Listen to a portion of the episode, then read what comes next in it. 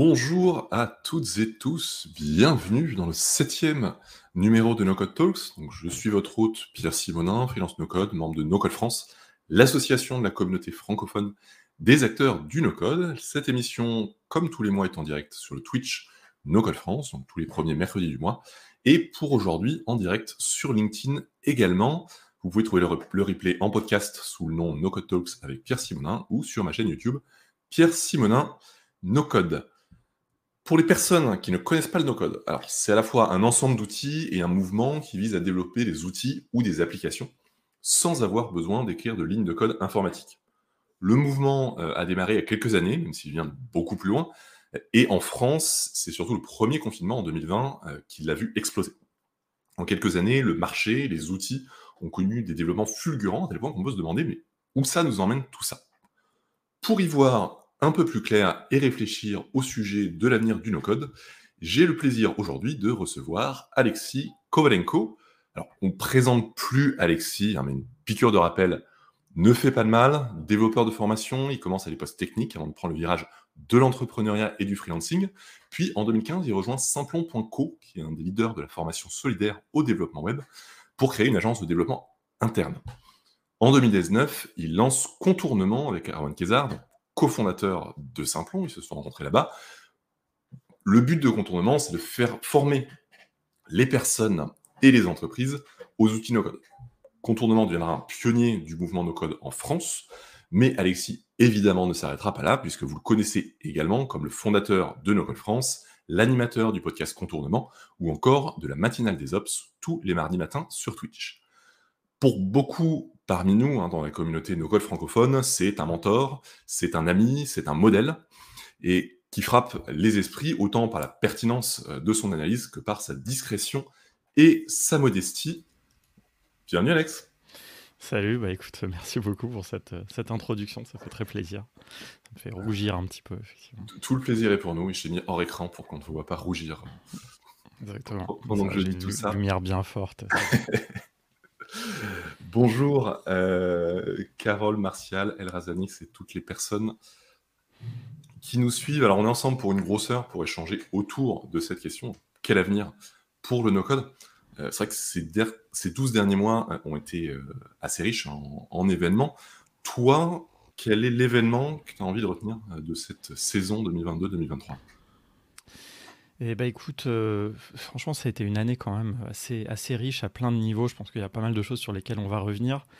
Euh, je suis obligé, je pense quand même, de, parler. En plus, là, je me suis pas mal plongé là-dedans. Je suis obligé forcément de parler de, l'IA. En plus, c'est arrivé vraiment à la fin de l'année dernière. Ça a été la jonction. Moi, j'ai passé pas mal de temps à découvrir euh, ChatGPT, Midjourney, etc. pendant les, vacances de Noël. Donc, tu vois, ça fait vraiment un tournant euh, un peu pendant, pendant l'année.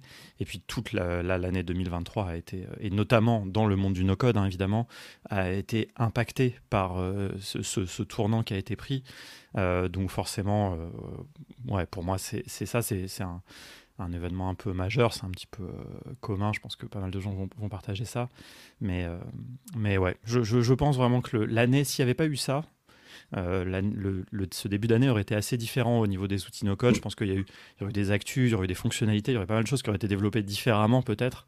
Euh, donc, euh, donc voilà, on ne pourra pas savoir. Hein, mais c'est ah, vrai qu'on a, senti une frénésie au premier trimestre des, éditeurs qui se sont tous dit il faut qu'on sorte des fonctionnalités, il faut qu'on annonce quelque chose autour de l'IA. Là, c'est en train de, vraiment prendre. Il y en a qui, réfléchissaient sûrement depuis quelques années et d'autres qui, je pense, ont pris vraiment le train en marche. Euh, effectivement, un, gros, sujet sur lequel on, reviendra. Moi, le gros événement, l'événement marquant euh, de, cette année, ça a été le changement de pricing de Bubble annoncé euh, en avril.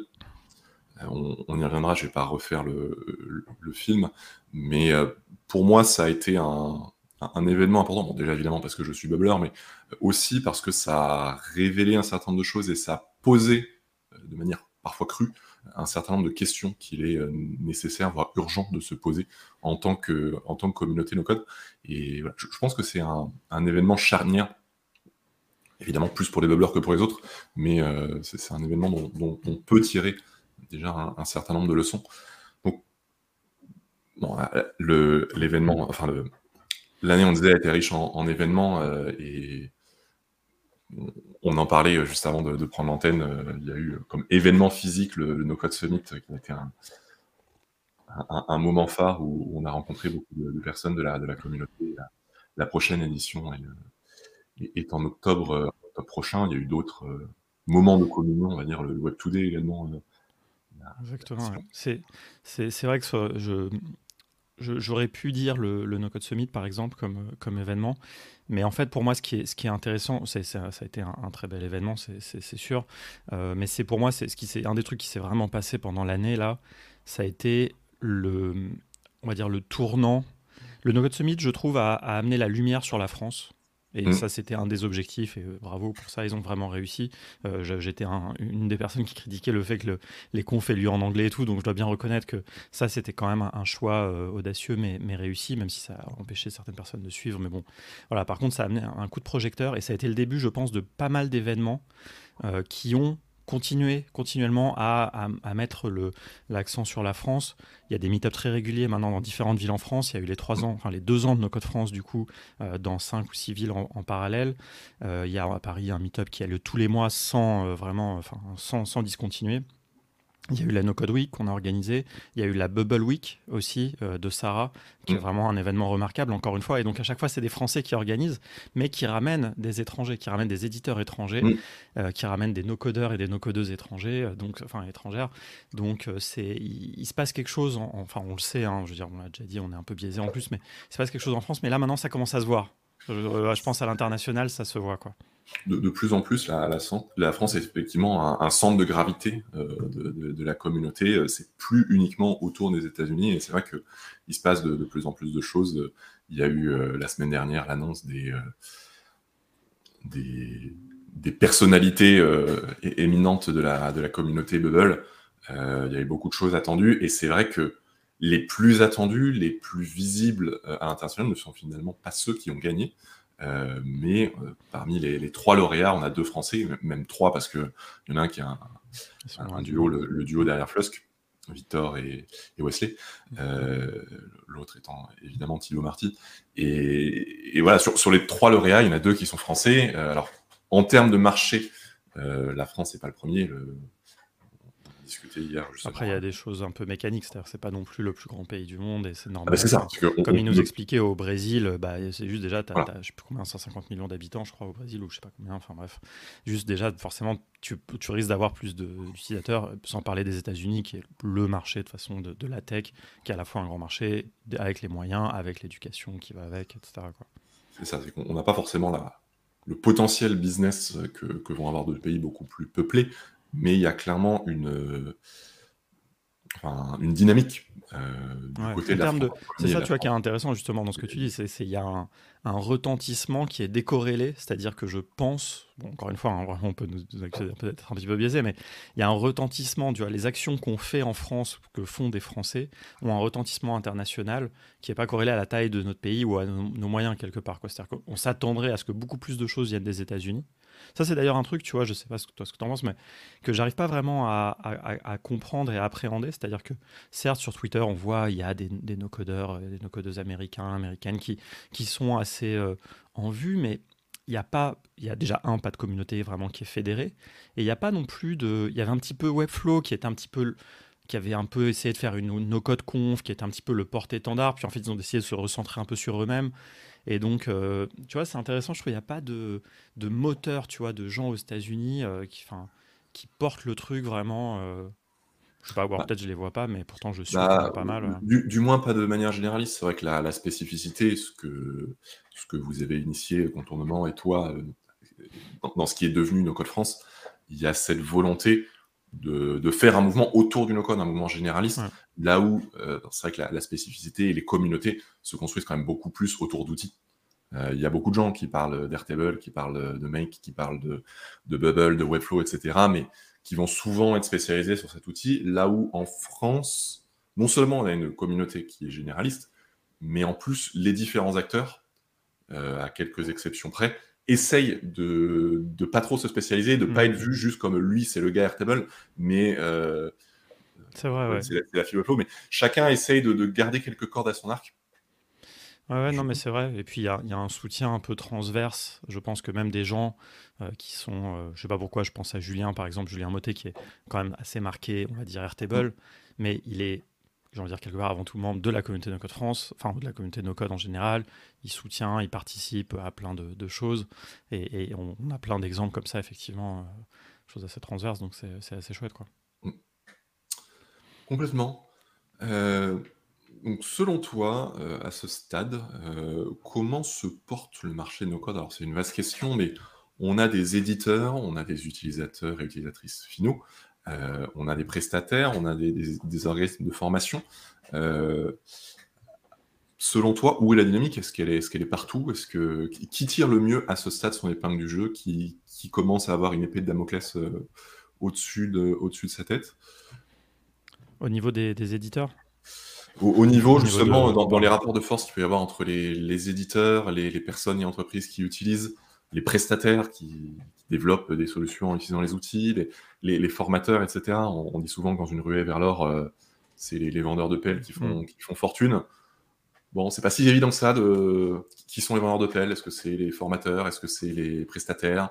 Euh, qui... Est-ce que c'est les, outils? Enfin, qui, qui dans tout ça euh, s'en sort le mieux et qui peut avoir éventuellement des soucis à se faire euh, du fait de, difficultés structurelles, d'une émergence de, concurrence, etc. Euh, c'est marrant parce que j'avais fait il, y a, il, y a, quelques temps déjà un post LinkedIn où j'avais repris un peu cette analogie des vendeurs de pelles et tout. Et en fait, moi, ce que j'avais dit, c'est que je pense que ceux qui s'en sortent pas mal, évidemment, je prêche pour ma paroisse, c'est ceux qui t'apprennent à te servir de la pelle. Il y a ceux qui, ceux qui t'ont vendu une, bon, bah, c'est bien. Mais en fait, si tu sais pas quoi en faire, c'est, tu vois, alors qu'il y aura toujours besoin d'apprendre à se servir des outils. Euh, donc forcément, je pense que la, formation, c'est pas mal. Moi, moi, de ce que je vois, quand même, ce que j'ai l'impression, je ne vais pas me faire des amis en disant ça, mais moi, j'ai l'impression que ceux qui s'en, qui s'en sortent le mieux, c'est quand même les agences, quoi.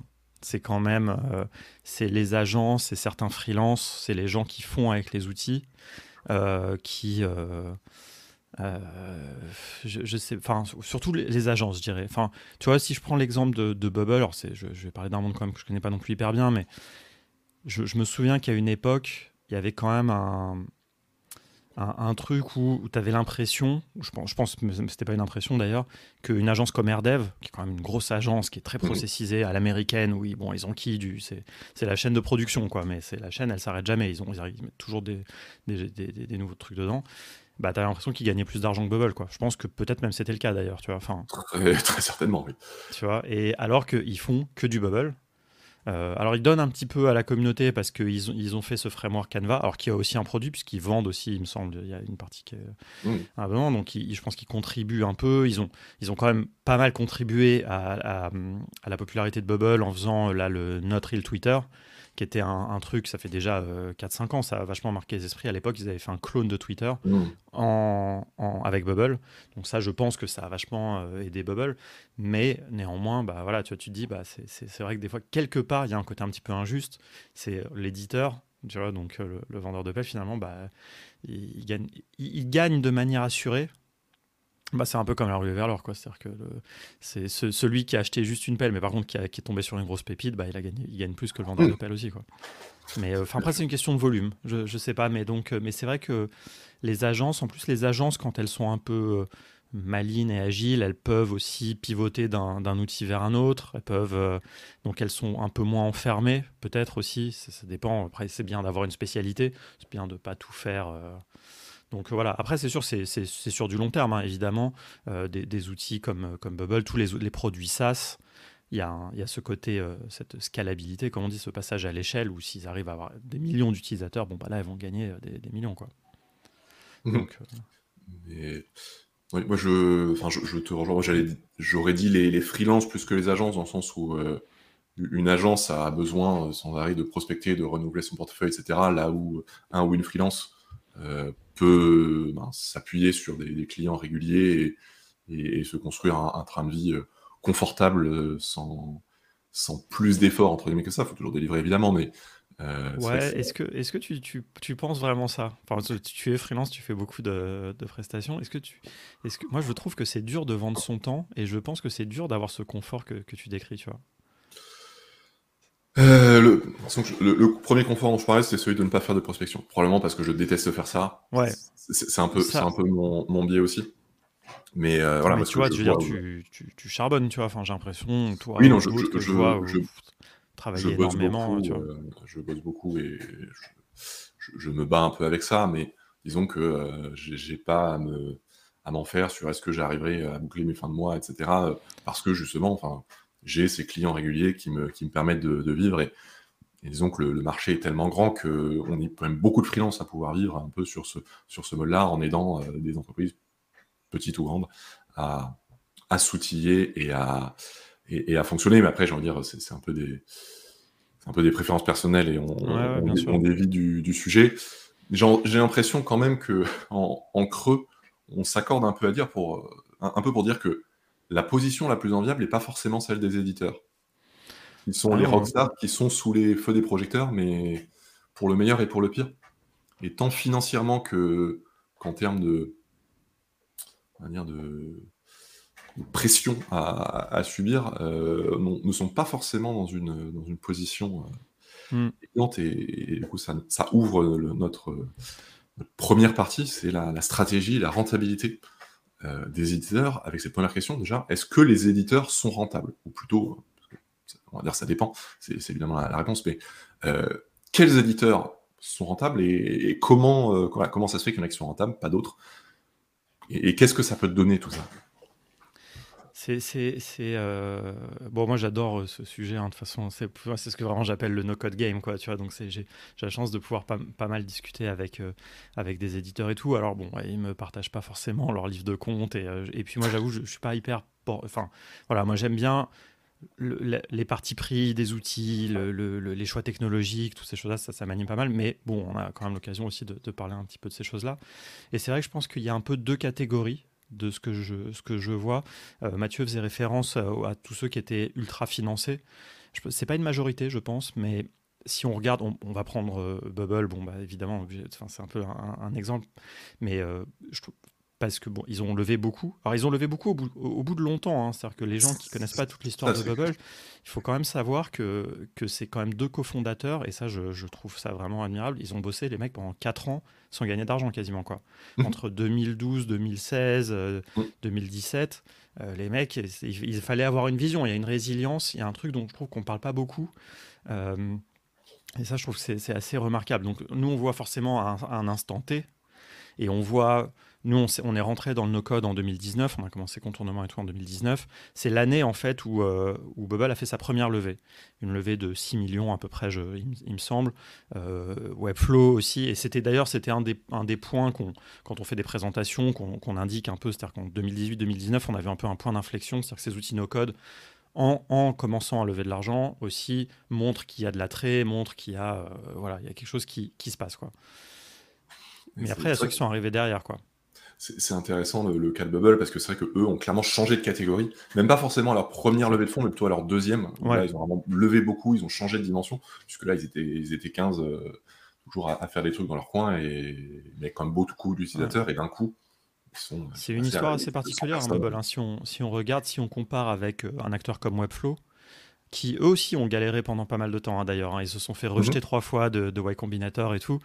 Euh, mais par contre, après, une fois qu'ils ont commencé à lever, ils sont rentrés dans un cycle un peu classique de start-up, série A, série B, machin. Bon, je suis pas du tout un expert de ces trucs-là, mais, euh, mais voilà. Alors que Bubble, ils ont fait une première levée. Et puis après, ils ont pas mal attendu, je pense peut-être pour être en bonne position. Et, et quand est arrivé euh, ce moment, il y a eu beaucoup d'argent avec le Covid et tout, et bah là, hop, ils ont fait une grosse levée, quoi. Et, et voilà, alors je sais pas ce que sera leur, leur, leur avenir, on, on, le verra, mais c'est assez intéressant. Mais alors du coup, on a, on a ceux-là, euh, et donc ceux-là, bah, clairement, ils sont pas rentables, c'est évident, enfin, c'est sûr. Euh, ils investissent énormément, et ils sont sur les fonds. Ça, ils sont pas rentables, mais c'est voulu. C'est le modèle euh, exactement, parce que... et encore plus spécifiquement des startups américaines, où, le but n'est pas de chercher la rentabilité à court terme et, même à moyen terme. Exactement. Et alors, ce qui... Mais ce qu'il faut savoir, c'est que, et alors je crois que c'est le cas d'ailleurs pour Webflow et pour Bubble, c'est que aux alentours de 2018-2019, avant qu'ils lèvent des fonds, ils étaient rentables. En tout cas, je crois que c'était le cas de Bubble, quand mm. ils avaient vraiment, quand ils étaient 6 et que... Bubble, il me semble, oui. ils étaient rentables. Donc, comme tu dis, ils ont fait ce choix de, de, partir à fond Donc voilà, donc, mais maintenant c'est vrai qu'ils sont plus dans ce truc de start-up américaine, comme tu dis, bon, on lève des fonds, et, et puis là maintenant c'est ça passe sous sa casse, quoi. C'est-à-dire ils vont à fond, ils, peut-être qu'ils devront relever de l'argent, peut-être que, ou alors peut-être qu'ils devront faire un exit. Enfin voilà, on, ça, on, verra bien l'histoire. Et après, à côté, il y a ceux qui sont lancés après. Euh, il y a des gens comme WeWeb, par exemple, qui ont fait Y Combinator, qui ont commencé un petit peu sur ce chemin euh, des startups américaines, qui ont fait une première levée. Enfin, je ne vais pas donner les détails parce qu'en fait, je ne je, sais plus, mais bon, ils ont levé de l'argent. Et puis, eux, ils n'étaient pas dans le même timing, et donc ils sont arrivés à un moment où ils, prévoyaient de relever de l'argent pour continuer à, se, développer. C'est un, outil, forcément, tous les outils no-code, c'est beaucoup de temps de, de développement, euh, de, de, R&D quasiment. Hein, donc, euh. Et en fait, ils se sont retrouvés à un moment où, bah, on le sait tous, hein, après tout l'argent gratuit qu'il y a eu du Covid, après il y a eu la crise aussi, évidemment, on est toujours dedans. Et donc, et donc, eux, ils ont eu, euh, bah, comme tous les gens de Y Combinator, ce fameux email où on leur a dit préparez-vous euh, à, vivre des, longues années sans argent, etc. Et donc, ils se sont mis dans un mode où ils ont allé chercher la rentabilité. Euh, à tout prix. Et ça, a fait changer potentiellement euh, leur choix. D'ailleurs, c'est quelque chose sur lequel on reviendra, puisque tu l'as évoqué très rapidement sur la question de bubble, du pricing et tout. Mais ils ont fait un peu ce move qu'ont fait d'autres boîtes aussi, d'aller plus sur des gros clients un peu... Euh, plutôt que d'essayer de vendre plein de, de, plein de makers comme nous, on va dire, qui payent 60 balles par mois, et essayer plutôt d'avoir des gros clients qui payent des plus grosses factures parce qu'ils ont des plus grosses infrastructures. honnêtement, je ne sais pas où ils en sont, donc euh, je sais pas, ils sont très proches, hein, vous pouvez aller leur demander, ils sont dans, la communauté no-code. Euh, mais en tout cas, je sais qu'eux, ils sont dans cet objectif très court terme d'être rentables. Parce que pour eux, c'est quasiment une question de survie puisqu'ils ne vont pas relever d'argent. Je ne sais pas s'ils pourraient le faire ou pas, ça je ne connais pas assez le, le business, mais en tout cas, euh, voilà. Mais oui, enfin, de, manière générale, les, outils français, de toute façon, sont, me semble être plus dans cette, euh, dans cette logique-là. Des XAR, des Time Tonic, etc. ne sont pas là avec euh, des, milliards d'argent gratuits, mais sont, sont avant tout à, développer un, produit et à chercher en même temps le marché et la rentabilité. Euh, mais c'est vrai que cet argent gratuit pose, pose évidemment des questions et ça dépasse de, loin le champ du no-call parce que aujourd'hui, il y a de plus en plus de difficultés de financement pour les startups. Euh, et, des, startups qui structurellement euh, ne cherchaient pas à être rentables se retrouvent du jour au lendemain à ne plus pouvoir se financer et avoir une structure de coûts euh, qui est incompatible avec leur structure de revenus. Et d'où beaucoup de, gens qui ont été virés à ces, 12 derniers mois. Ça aussi, c'est un événement dont on va pas parler, mais ça a été quand même assez majeur. et, c'est vrai que ça peut poser même à terme la question de la survie de, certaines entreprises, de certains acteurs de l'écosystème. Et euh, moi, c'est quelque chose que je, répète à qui veut l'entendre, mais euh, je pense qu'il y aura une énorme crise d'identité et de confiance dans la communauté le jour où le premier gros éditeur fermera. Est-ce que ce sera Webflow, Notion, Airtable, Bubble, Zapier, Make, enfin ne sais pas, mais forcément à un moment il y en a un qui va fermer. Ils ne peuvent pas rester indéfiniment euh, là, c'est pas forcément tout de suite, mais ou, c'est peut-être un autre gros qui n'est pas gros aujourd'hui, mais qui le, deviendra. Hmm. Et est-ce que ce sera, est-ce que ce sera dans un an, est-ce que ce sera dans dix ans, je, ne sais pas, mais il y a forcément un moment où ça va arriver. Et, c'est vrai que. Euh, bah, si c'est dans dix ans, je pense que ça sera moins grave. Oui. C'est-à-dire que ça, ça va arriver. Euh, ça, c'est comme tu le dis, hein, c'est sûr. Il y en a aussi qui vont se faire racheter. Il y en a qui vont se faire racheter et puis fermer. Oui. Ça, euh, comme euh, ça, ça arrive aussi. Euh, c'est notamment s'ils sont rachetés chez, par Google ou je sais pas, il y a quelques-uns qui sont spécialistes un peu comme ça de, de fermer des boîtes. Alors il y, en a, qui c'est prévu. D'ailleurs, ils sont rachetés pour être fermés, pour acquérir l'équipe et tout. Mais ça, c'est en général, c'est des plus petites, quand même des plus petites boîtes. Mais par contre, entre-temps, je pense que dans cet intervalle-là, il y a des petits qui vont mourir. Quoi. Enfin, oh. je, je, le souhaite à personne, évidemment. Euh, mais par contre, ça me paraît évident. Et moi, depuis 4 ans que je, suis euh, un peu dans, dans, le game, on va dire, j'en ai vu déjà quelques-uns. Par exemple, je pense que là, plus personne ne se souvient de Boundless Labs, qui était, quand on a commencé en 2019, un éditeur de, qui ressemblait pas mal à, un outil comme Ycode ou comme Softer, un peu, déjà en 2019. Et puis en 2020, 2021, ils ont, ils ont fermé. quoi. Euh, il y a des. Enfin voilà, donc il y a il y, en, a eu des, petits. Pour l'instant, effectivement, ça n'avait pas trop d'impact sur l'état d'esprit par rapport au no-code, puisque c'est quand même une des questions qui revient dans tous les webinaires, et je suis sûr que toi, on te la pose aussi très souvent. C'est ah ben oui, mais on est enfermé avec ces, utilisateurs, qu'est-ce qui se passe s'ils ferment demain, etc. Donc c'est vrai qu'il pourrait y avoir la confiance pour être très ébranlée, mais si ça arrivait bientôt, parce que si ça arrive dans 10 ans, c'est pas grave, parce que moi je pense que dans 10 ans, le no-code, ça y est, tu vois, ça sera déjà il y aura plus de monocode. C'est juste, bah, on fera des sites sans coder, on fera des applis sans coder, ça sera commun, comme d'utiliser aujourd'hui PowerPoint ou d'utiliser un tableur, quoi. Oui, complètement, complètement. Euh, d'ailleurs, le monocode, on l'utilise encore beaucoup, euh, nous, parce que c'est un peu l'identité de la communauté, mmh. euh, mais les éditeurs ont quasiment arrêté de les, de les, les Américains, et surtout les Américains, et, et même d'ailleurs dans les, dans les communautés, la, la communication ailleurs, aux États-Unis, est-ce que, est -ce que ça, c'est autant une tendance Est-ce qu'on en parle toujours autant Ou est-ce que ou est-ce que c'est plus forcément le terme qui est, utilisé Je ne sais pas, mais c'est vrai que nous, je pense que le terme persiste et continuera à persister pendant encore un moment parce que justement, c'est orienté la communauté. C'est No Code France, c'est pas mm. euh, je développe des apps en coder France, euh, enfin, c'est pas développement visuel France. Euh, et mais, c'est vrai que le, terme no code est finalement pas le, plus, le plus important. Je, je, te rejoins sur le fait que oui, si ça se passe en 10 ans, c'est moins grave. J'ai un peu peur que Malheureusement, ça, se passera. Si ça arrive avant, euh, on est d'accord que ça pourrait être très grave parce que ça alimentera le moulin de tous les détracteurs du no-code, etc., qui, on le voit peut-être pas, mais il y en a quand même beaucoup. Enfin, et peut-être il y en a de moins en moins, mais ils attendent. Il y en a qui sont tapis dans l'ombre, qui attendent juste le premier, comme, comme ça, un peu fail ou truc un peu euh, marquant pour dire ah bah, vous voyez, euh, on vous l'avait dit, le no-code c'est pas fiable, vous avez tous perdu votre travail, etc. Quoi, donc, Et après, j'ai envie de dire, selon le scénario, pourrait presque me dire à raison. Je veux dire, si c'est si Airtable qui ferme dans un an. C'est pas faux, ouais. Ça, ça, remettra euh, en, question notre, notre métier. C'est pas forcément le scénario sur lequel je, je table, mais. Euh, Après, les, les, gros, ils ont quand même beaucoup d'argent actuellement. Quoi. Alors, ce qui aurait pu se passer, par contre, on l'a pas évoqué. Aussi, Airtable, c'est 2 millions ouais. quand même. Hein. Ouais, ouais, c'est clair. Ouais, mais ils, ont, ils sont assis sur une pile de cash. Et en plus, c'est pour ça aussi qu'ils ont viré une partie de leurs employés, tu vois, pour, je pense, faire durer leur, leur, argent. Et aussi, il faut pas oublier qu'ils gagnent de l'argent.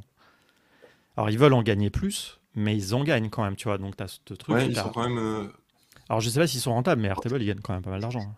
Oui, oui, ils, gagnent pas mal d'argent. Je pense qu'ils sont, sont, encore assez loin. Ah oui, oui. Non, non, je, suis d'accord avec toi. Parce que, non, oui, quand, quand je voulais dire ils gagnent de l'argent, c'est pas, ils sont pas profitables, mais ils, à leur euh, trésor de guerre, on va dire, ça ajoute leur recette, quoi. Oui, tout à fait. Ça, juste, ça allonge un petit peu leur, euh, leur renouée, comme on dit en anglais, mais, mais ouais, j'ai un truc qui m'était venu en tête, puis j'ai oublié. Non, oui, euh, si, j'allais dire, on n'est on pas passé loin à côté de, quand même de, de, ce, de ce petit cataclysme, pas que dans le no-code, mais dans la tech en général, avec, euh, pour ceux qui auront suivi, la, la, faillite là, de Silicon Valley Bank. Et, euh, et, on l'a vu par exemple, on sait que Bubble, Emmanuel l'avait dit sur Twitter, et Bubble par exemple avait son argent à la Silicon Valley Bank. Et ils ont eu la possibilité d'en retirer une, une partie alors au final, la banque a été renflouée, etc. Donc je crois que personne n'a perdu d'argent de, ce que de ce qui me semble. Mais ça aurait pu se passer, quoi. Ça aurait pu se passer pour plein de, de, startups et dont euh, des, boîtes no-code, quoi. C'est potentiellement, c'était un tiers des éditeurs qui mettaient la clé sous la porte, là. C'est un gros cataclysme, mais j'ai envie de dire, c'est presque moins grave dans le sens où ça aurait été un cataclysme tellement énorme que euh, l'État américain a dit euh, on, va assurer ces, fonds-là pour s'assurer justement qu'il n'y ait pas euh, ces, ces faillites en cascade qui, qui arrivent. Mais, mais c'est vrai que ça pose énormément de questions et on se rend compte qu'on est on, construit, et là je ne parle pas du no-code en, particulier, mais plus de la tech en général, on construit sur des, des, empilements, des, des, constructions qui, qui, ne sont pas sur des fondations aussi solides qu'on aimerait, malheureusement il y a une, question de Carole sur le, le fait d'envisager euh, la fermeture d'un outil euh, qui la questionne sur le développement de ses compétences. Est-ce que euh, c'est pas plus mal aussi de diversifier des compétences pour pouvoir rebondir? C'est un, vaste sujet. Ça peut être intéressant. Après, donc différents outils, ben, c'est aussi différentes, différents sets de compétences à garder à jour parce que les outils évoluent vite. C'est potentiellement cumuler différents métiers tu vois, je, pense que d'un point de vue euh, nos codeurs, nos codeuses, par exemple, et encore une fois, c'est pas du tout un scénario que j'envisage, mais si Bubble fermait demain, les bons bubbleurs, je parle, je parle des gens qui utilisent Bubble, hein, pas des gens dont le business dépend de Bubble. Là, ça, c'est grave. Mais les bons bubblers, moi je l'ai vu, je me souviens très bien à l'époque, euh, Lucien par exemple, quand il a découvert Adalo, très vite, il est devenu très à l'aise avec Adalo, parce qu'il faisait du bubble déjà depuis plusieurs années. Et je pense que c'est le cas de plein d'entre vous. De la même manière, euh, quand on est bon euh, sur Make, c'est pas facile, mais, on, peut passer sur, sur N8N, moyennant un petit peu de, galère, où on peut passer. Enfin, voilà, il y a ce qu'on apprend dans quand même beaucoup des outils no-code finalement, la logique, la base de données, etc., c'est des compétences qui sont transverses. Elles ne sont pas vraiment formalisées en tant que telles parce que chacun a un petit peu sa, vision. Et puis après, bon, sûrement qu'on en reparlera, mais le côté aussi maintenant, ça se découple de plus en plus. Donc, je veux dire, aujourd'hui, par exemple, tu fais du web. Bon, bah, si web ferme, ta base sur Xano, reste sur Xano. Et puis toi, tu apprends à utiliser, euh, je sais pas, euh, Ycode ou je sais pas, un autre outil euh, comme ça. Enfin, c'est pas vraiment un compétiteur de, web, mais. et, puis, et puis voilà, c'est, moi, je m'inquiète pas trop pour les gens. C'est, pareil hein, pour les développeurs. Hein. Quand on est développeur, on apprend, en général, on reste pas enfermé sur un langage. On peut en on apprendre d'autres.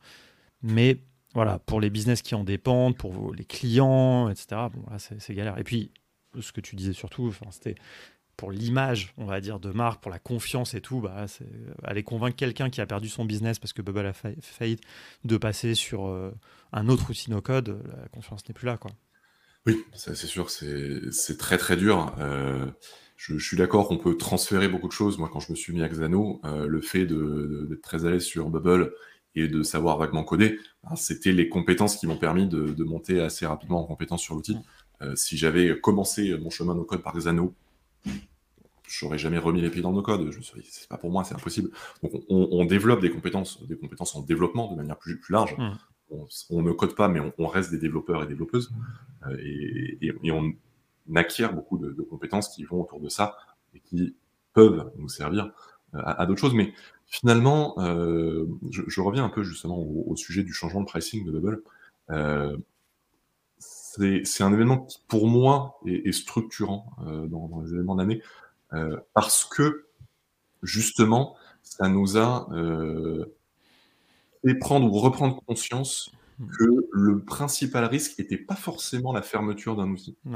Euh, la fermeture de l'outil est le plus gros risque, celui qui a le plus d'impact, et encore ça dépend, parce que Bubble répète depuis le début, si on ferme la boîte, on vous expliquera comment héberger une instance de Bubble de votre côté, etc.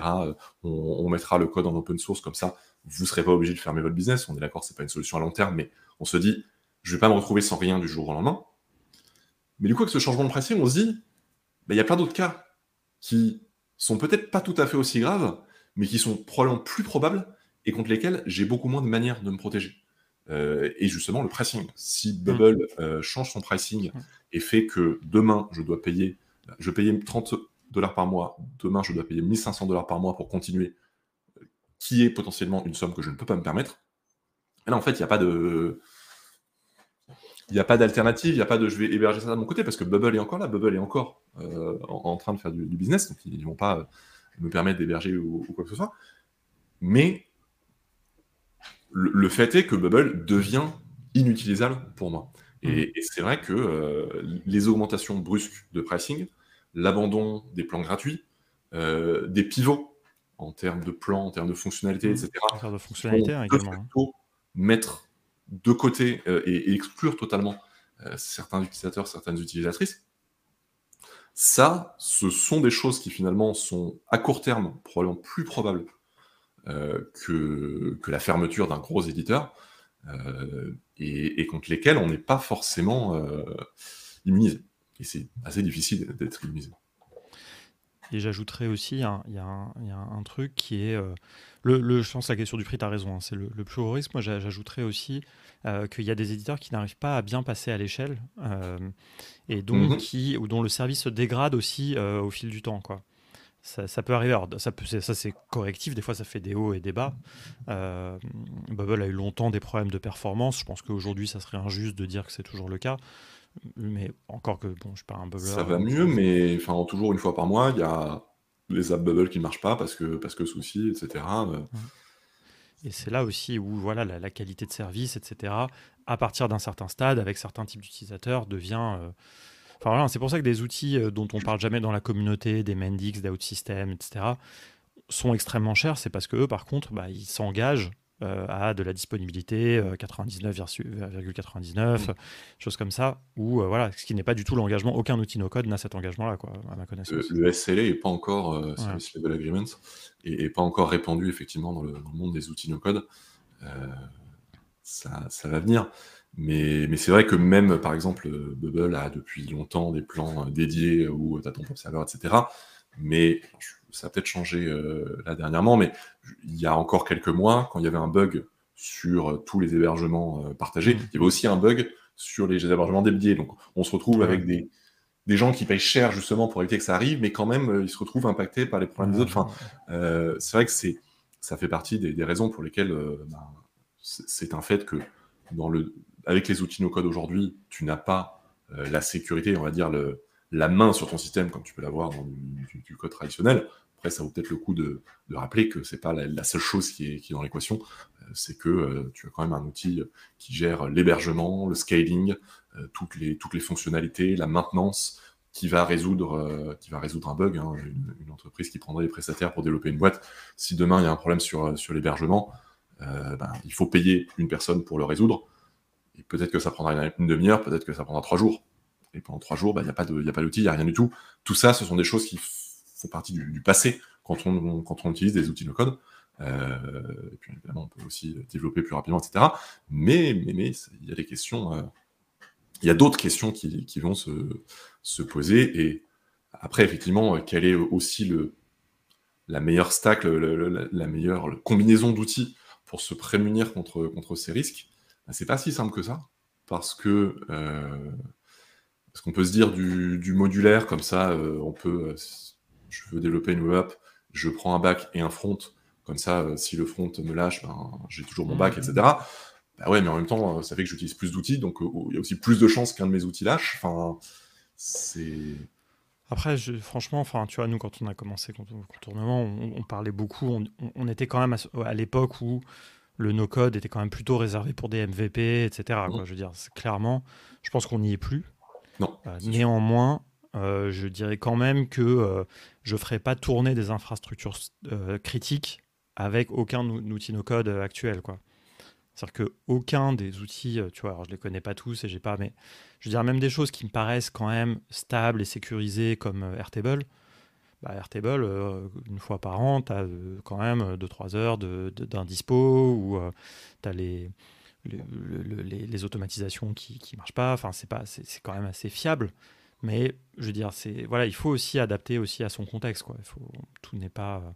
Il y, a plein d'autres solutions, il y a plein d'autres outils ou d'autres manières de faire. Donc, il faut prendre pour ce que c'est aujourd'hui, et ça progresse énormément, on a bien vu dans ces cinq mm. dernières années, on est complètement sorti déjà de ce truc de MVP, et peut-être que dans 5 ans, dans 10 ans, euh, il y aura des centrales nucléaires qui tourneront avec des, outils no-code ou des hôpitaux, des choses comme ça, mais pour l'instant, euh, on n'y est pas encore.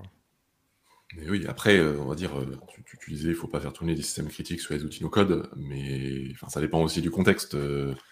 c'est sûr qu'une banque ne va pas se faire tourner ses systèmes critiques sur, sur des outils no-code. Après, dans une boîte de une, cinq, vingt personnes, ben, ça. qui, n'a de toute façon pas les moyens de mettre en place et surtout de maintenir l'infrastructure adéquate pour ça, je veux dire, ça reste, euh, dans beaucoup de cas, euh, une option euh, très très viable. Ouais, après ça dépend. Hein. Dans un hôpital, c'est pas la même chose de, s'occuper des systèmes qui, je sais pas, gèrent hmm. l'alimentation des, dialyses ou, euh, de, du planning du, parking des, résidents, quoi. C'est pas aussi le même niveau de. Ça c'est sûr. Quoi. Et, euh, et c'est vrai. Hein. Enfin après, il y a aucun aucun système n'est infaillible, même comme dit euh, Tom, AWS, etc. ont aussi des indispos. Mais bon, on est sur des plus sur des périodes de quelques minutes par an que en heure, quoi. en tout cas, d'après les SLA, quoi. Et après, c'est aussi là où tu peux avoir des compensations, il y a des pénalités, des choses comme ça. C'est le truc, des, des, contrats. Mais, bon, enfin, voilà, après, c'est. Je pense que ce qui est, ce qui est quand même intéressant de, dire d'un point de vue un peu bilan, c'est que quand même ces, outils ont atteint des, des, stades où pas mal de gens euh, se reposent, en tout cas leur business, ça repose sur des outils no-code. Et donc cette question un petit peu du vendor locking, du coup, on a tourné autour. Bah, est, bien présente, mais elle est présente dans de plein d'aspects différents de toute façon quand on travaille avec des outils numériques que l'on ne maîtrise pas soi-même. C'est pareil quand on travaille avec des développeurs, on est quelque part vendeur loqué avec l'agence, même si elle a fait du code que vous pensaient pouvoir récupérer. Moi, je peux vous dire, hein, j'ai géré une agence. Franchement, les, rares fois où on a accepté de reprendre du code d'une autre agence, euh, franchement, c'est soit qu'on connaissait l'autre agence, soit qu'ils avaient fait vraiment les super euh, bonnes pratiques. Parce que sinon, en général, c'est un peu la... Hmm. c'est très compliqué. Tu n'as pas envie, en fait. Juste, c'est même pas que c'est pas possible. Oui, c'est du code PHP euh, que toi tu connais, mais en fait, juste t'as pas envie de, reprendre le truc d'un autre qui l'a fait n'importe comment avec des mauvaises conventions et tout. Quoi. non, c'est pour moi, c'est un peu un un mauvais procès, pas, euh, pas de se poser ces questions, mais c'est un, mauvais procès de, la part d'un certain nombre de développeurs, euh, développeuses qui, euh, qui pointent le no-code en disant mais vous êtes dépendant d'un outil, vous êtes dépendant d'un prestataire, vous êtes dépendant... Bon, c'est quelque chose qui existe partout, dans des degrés divers. Est-ce que c'est plus prononcé dans les outils no-code? Indubitablement. Est-ce que c'est spécifique aux outils no-code? Non. Et, et, et, pour moi, c'est c'est malhonnête de, prétendre que, c'est quelque chose qui vient de qui vient d'apparaître, euh, même si tu codes tout, parce que comme tu disais, tu es tu es dépendant de, la personne qui a développé. Mm. Euh, même si tu recrutes un développeur, euh, une développeuse, enfin, si cette personne la part, ben, tu as intérêt à avoir les bonnes, les bons process, la bonne personne qui chapeaute l'équipe, etc., pour que ce soit réutilisable et pour pas avoir à, à tout mettre à la poubelle. Tu es, tu es dépendant de de, langage, de framework, d'hébergeur, etc. Et, même là-dedans, les, mauvaises surprises existent. Elles sont de différents niveaux. Euh, l'avantage dans nos codes étant que tu peux quand même euh, développer et redévelopper si besoin plus rapidement. dire tu peux développer ta solution euh, sur deux plateformes no code différentes, ça t'aura toujours coûté moins cher ou le même prix que la développer une fois avec du code. Et je parle même pas des coûts de maintenance, qui seront toujours plus élevés sur une solution en code. Tu vois, c'est marrant d'ailleurs ça, parce que ça, c'est quelque chose qu'on disait pas mal au début aussi, de, quand on faisait nos webinaires et tout. Enfin, euh, tu vois, ce côté, euh, bah, tu fais un MVP, puis euh, quand tu passes à l'échelle, tu le jettes à la poubelle et puis tu le, tu le, tu fais redévelopper ou tu passes sur un autre outil ou un truc comme ça.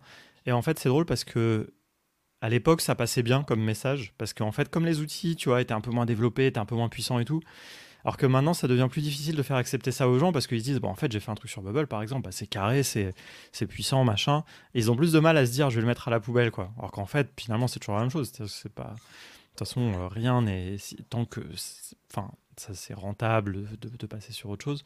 Mais je trouve qu'il y a plus d'attachement qu'il y a pu avoir à une époque où nous on était très euh, à dire voilà ce truc là c'est pas grave tu fais un truc.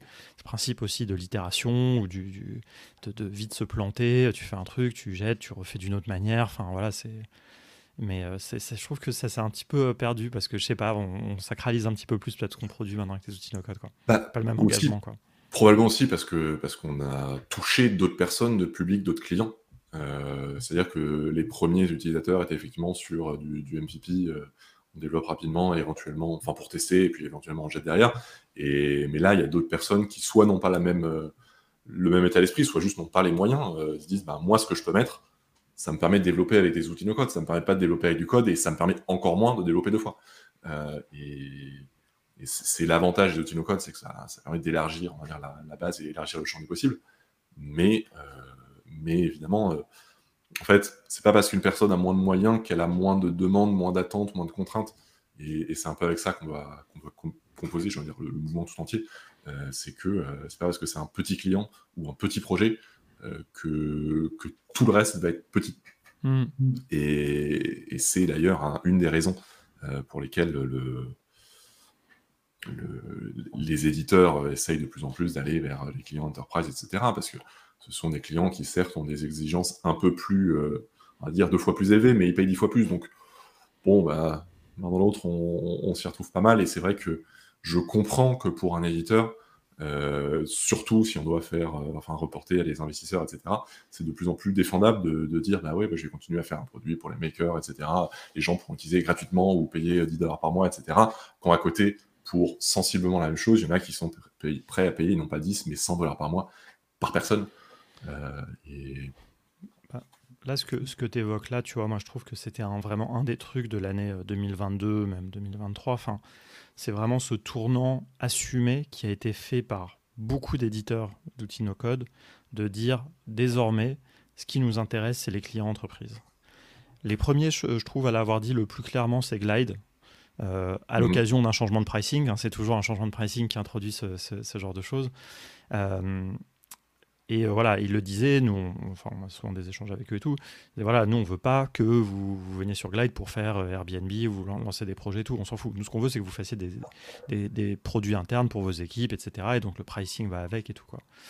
Euh, j'ai entendu exactement le même discours avec euh, Softer, par exemple. Euh, là, quand on était à la No Code Week, on a eu une présentation de, de quelqu'un de Softer et elle le disait. Alors, c'est intéressant parce qu'elle le, dit, elle le disait à un parterre de, de makers, de, de no-codeurs et de no-codeuses. et elle disait non, on veut, on veut pas oublier d'où on vient, on sait que vous êtes là et tout, on veut, mais quand même, ce qui nous intéresse, c'est le business des entreprises. Après, franchement, moi, moi tant que c'est dit clairement, tu vois, et sans. Je trouve que c'est entendable, c'est normal, c'est du business. Moi, ça me fait chier parce que je trouve que c'est dommage, mais il faut être euh, réaliste, tu vois, mais c'est vrai que euh, c'est quand même un truc assez global, quoi. C'est-à-dire que quel est l'outil qui reste euh, Il y a peut-être Adalo, c'est les seuls encore, je ne sais pas, qui n'ont pas clairement dit qu'ils voulaient être utilisés par des entreprises, mais c'est globalement ça. Après, bon, je veux dire, quelque part, c'est vrai qu'il faut faire une distinction, mais on le voit dans la communauté entre les, les passionnés, les hobbyistes, on va dire un petit peu, qui, qui construisent des applications dans leur garage comme ça pour s'amuser. Et puis, ce qui est quand même finalement, je pense, le cas de la plupart des makers, qui est, enfin, tu vois, quand tu travailles pour un client, tu es toi-même une entreprise. Et tu travailles pour une entreprise, donc tu es le, proxy en fait de software pour l'entreprise cliente à la fin. Donc c'est pour ça que je trouve que c'est un peu dommage, tu vois, qu'ils aient ce discours euh, et que voilà, tu vois, c'était un truc aussi que j'avais un peu entendu au No Code Summit, tu vois, qui est quand même un, un événement commercial et les éditeurs, enfin tu vois, au final, ils n'ont pas beaucoup trouvé leur business parce que dans les gens qui étaient là, il y avait beaucoup de gens de la communauté qui n'étaient pas là pour signer des gros contrats. Et tous les éditeurs, hmm. euh, il y avait des gens comme euh, Convertigo, par exemple. Convertigo, c'est une solution qui est intéressante, mais qui n'est pas du tout dans le scope de, la communauté no-code. C'est un produit qui est à la fois open source, mais qui a des prix, par contre, très, très importants. C'est un produit vraiment entreprise. Ils étaient là à leur stand, j'ai l'impression qu'il n'y avait personne qui allait les voir. C'est mais c'est normal parce que nous, on était là plus excités d'aller voir les gens de, de Glide ou de trucs dont. Enfin voilà, mais je sais pas, il y, a un shift comme ça euh, qui, s'est fait. Je sais pas si c'est grave, je sais pas si c'est quelle est la, conséquence de ça, mais ça va peut-être aussi avec la professionnalisation de ce mouvement no code. Mais du coup, en tant que, passionné, qu'est-ce qu'on utilise pour faire ces petits projets du dimanche? Je ne sais pas, sachant que je, te, je terminerai là-dessus, je, te, fais une longue tirade, mais euh, Softer par exemple, je trouve qu'ils ont un plan gratuit qui est assez généreux. Euh, très franchement, euh, je trouve qu'il est très, euh, très correct et donc on peut quand même l'utiliser pour lancer des, petits projets, faire des petites plateformes, comme on a vu quand, au début de la guerre en Ukraine, dans les situations de crise, etc. Donc ils ont quand même gardé ça et ils ont, dit, ils le gardent pour leur historique un peu de, maker. Quoi. c'est vrai sur le, sujet des, plans enterprise, enfin, le, je, je, comprends que c'est nécessaire et et j'ai même envie de dire souhaitable, parce que tout ce qu'on veut, c'est que ces, outils restent, là, restent dans le paysage, et, pour ça, il faut qu'ils gagnent leur vie, et, et, l'enterprise, les, grands comptes, peuvent clairement les aider à ça, parce que bah, nous, on est, des makers, euh, on n'a pas forcément les moyens euh, pour, faire vivre euh, des milliers de, personnes chez Airtable. Après, je pense qu'il y a aussi des conditions. Déjà, c'est que effectivement, ce soit assumé. c'est un peu une des choses que je, que je reproche au, pricing bubble, c'est que Bubble, depuis le début, c'est euh, autoproclamé comme champion des, euh, des petits, des, mm. des entrepreneurs qui débutent, des gens qui veulent tester les trucs, et, et, du coup, leurs utilisateurs et utilisatrices sont, sont énormément dans cette catégorie. et là, ils ont introduit un changement de pricing qu'ils acceptent à 2000 mots comme, comme étant un virage vers, vers Enterprise, mais, mais disons qu'ils laissent quand même sur le carreau pas mal de gens. Euh, donc, hmm. je veux dire, la première chose, c'est d'assumer, et la deuxième, c'est, je veux dire, idéalement, de, de garder. Euh, son ADN. De, de, garder les, les makers, les petits, parce que, parce que peut-être qu'en revenu, c'est pas à terme le, le plus important, mais c'est aussi ceux qui hmm. permettent de, de, créer une communauté, de créer une émulation qui derrière vont aller convaincre les, plus gros. Euh, mais disons que avoir des, plans, des, logiques de pricing qui permettent de garder ces gens-là dans l'outil, dans la boucle, euh, me semble vertueux. Et pour moi, c'est une des erreurs de Bubble qui n'a pas segmenté bien entre les, différents types de clients. Ils ont logé tout le monde à la même enseigne, là où les plans enterprise, euh, pour schématiser beaucoup, mais c'est on fait payer trois fois plus cher pour la même chose, mais pour des gens qui ont les moyens et qui sont prêts à mmh. payer pour juste quelques points de détail dont le reste du monde se fiche mais qui pour eux est important. Mmh, bien sûr, bah, c'est souvent ça, les, plans. C'est comme ça que tu vois, je trouve, moi, dans les pricing des boîtes, euh, comment, euh, pourquoi ils s'adressent aux, entreprises, etc. C'est avec des, petites choses, des, petits, des petites fonctionnalités qui sont très spécifiques, mais qui sont vraiment hyper nécessaires. Je sais pas, il y a un truc qui revient, par exemple, souvent, c'est le SSO, le Single Sign-On. C'est vrai qu'aucun particulier n'est confronté à ce genre de choses, mais dès que tu vois ça, c'est toujours le plan entreprise, c'est toujours l'un des trucs différenciants, mais qui est hyper important euh, pour certaines boîtes, quoi.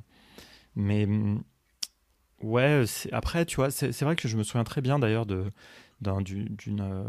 d'une fois où Emmanuel, le cofondateur de Bubble, était à un meet-up euh, à Paris en 2019.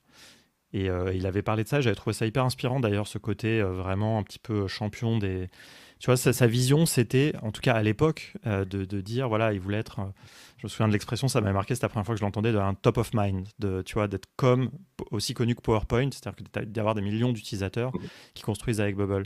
Et il avait aussi cette vision, euh, qu'il a partagée plusieurs fois, de se dire, en fait, et d'ailleurs c'est marrant parce que c'est un truc, enfin là je me rends compte en le disant qu'il n'en parle plus du tout, c'était à une époque où, bah voilà, quand tu voulais aller lever des fonds, euh, bah, il fallait avoir un marché potentiel d'un milliard. Quoi. Ou, voilà, sinon, les fonds, ils ne te parlaient pas. Si tu venais et tu disais, moi, je viens, je veux faire une petite start-up qui va s'adresser à 1000 personnes qui ont un problème hyper spécifique, aucun fonds n'allait te donner de l'argent pour euh, construire ta start-up. Et donc, en fait, Emmanuel, à cette époque-là, et la vision de Bubble, en tout cas, c'était de se dire, bah, avec Bubble, tu peux faire ça parce que tu peux le faire toi-même tu vas faire ton petit produit qui s'adresse à 1000 personnes, qui va te faire que tu vas pouvoir dégager un salaire et tu vas pouvoir en vivre. Quoi. Sauf que le problème, c'est que ça, c'était une très belle vision. Moi, je trouvais ça hyper inspirant à l'époque. Et, parce que je pense que c'était le cas, tu vois. Sauf que si tu changes le pricing et que tu fais que c'est plus possible, que si tu veux faire ton truc pour 1000 personnes tout seul et que ça te coûte en fait euh, la, moitié, enfin, tu vois, autant que tu le ferais monétiser, parce que ça, c'est un truc par contre où, le, où, Emmanuel a toujours été clair, il a toujours dit, et ça, j'avoue que je trouve que c'est un truc un peu dur à entendre, et ça fait le, lien un peu avec ce que dit Mathieu qui est, qui est intéressant. C'est-à-dire que moi, je suis pas convaincu que les outils doivent être gratuits. Ça, c'est mmh. un premier truc. Et donc, en fait, Emmanuel, il a toujours dit, bah, si tu as une application Bubble qui a beaucoup de succès, donc qu'elle te coûte cher en abonnement, parce qu'à l'époque c'était des abonnements illimités, bah, c'est à toi de trouver un moyen de monétiser ton application. Donc ça, je trouve ça à faire, tu vois, c'est-à-dire c'est ok, tu vois, mais il faut que tu sois pas obligé de faire payer hyper cher ton service parce que en fait tu vas tout donner à l'éditeur quoi. C'est ça le, truc où il faut trouver le, juste mieux et c'est très difficile et ces questions de pricing elles sont très difficiles. Par contre, je suis 100% d'accord que c'est normal que les outils soient gratuits et il faut euh, pas euh, enfin soit payant qu'on puisse les tester gratuitement, mais c'est normal aussi de payer pour un service, hein. ça c'est évident, on est tout à fait ça, je, je, vous rejoins totalement, toi et, Mathieu, effectivement, sur le, sur le sujet. Euh, mais c'est vrai que Bubble a, a, de facto changé, changé sa cible tout en euh, officiellement restant sur le même, euh, sur le même, sur le même discours, sur les mêmes valeurs. Et pour moi, ça, c'est potentiellement une crise d'identité en, puissance pour la communauté.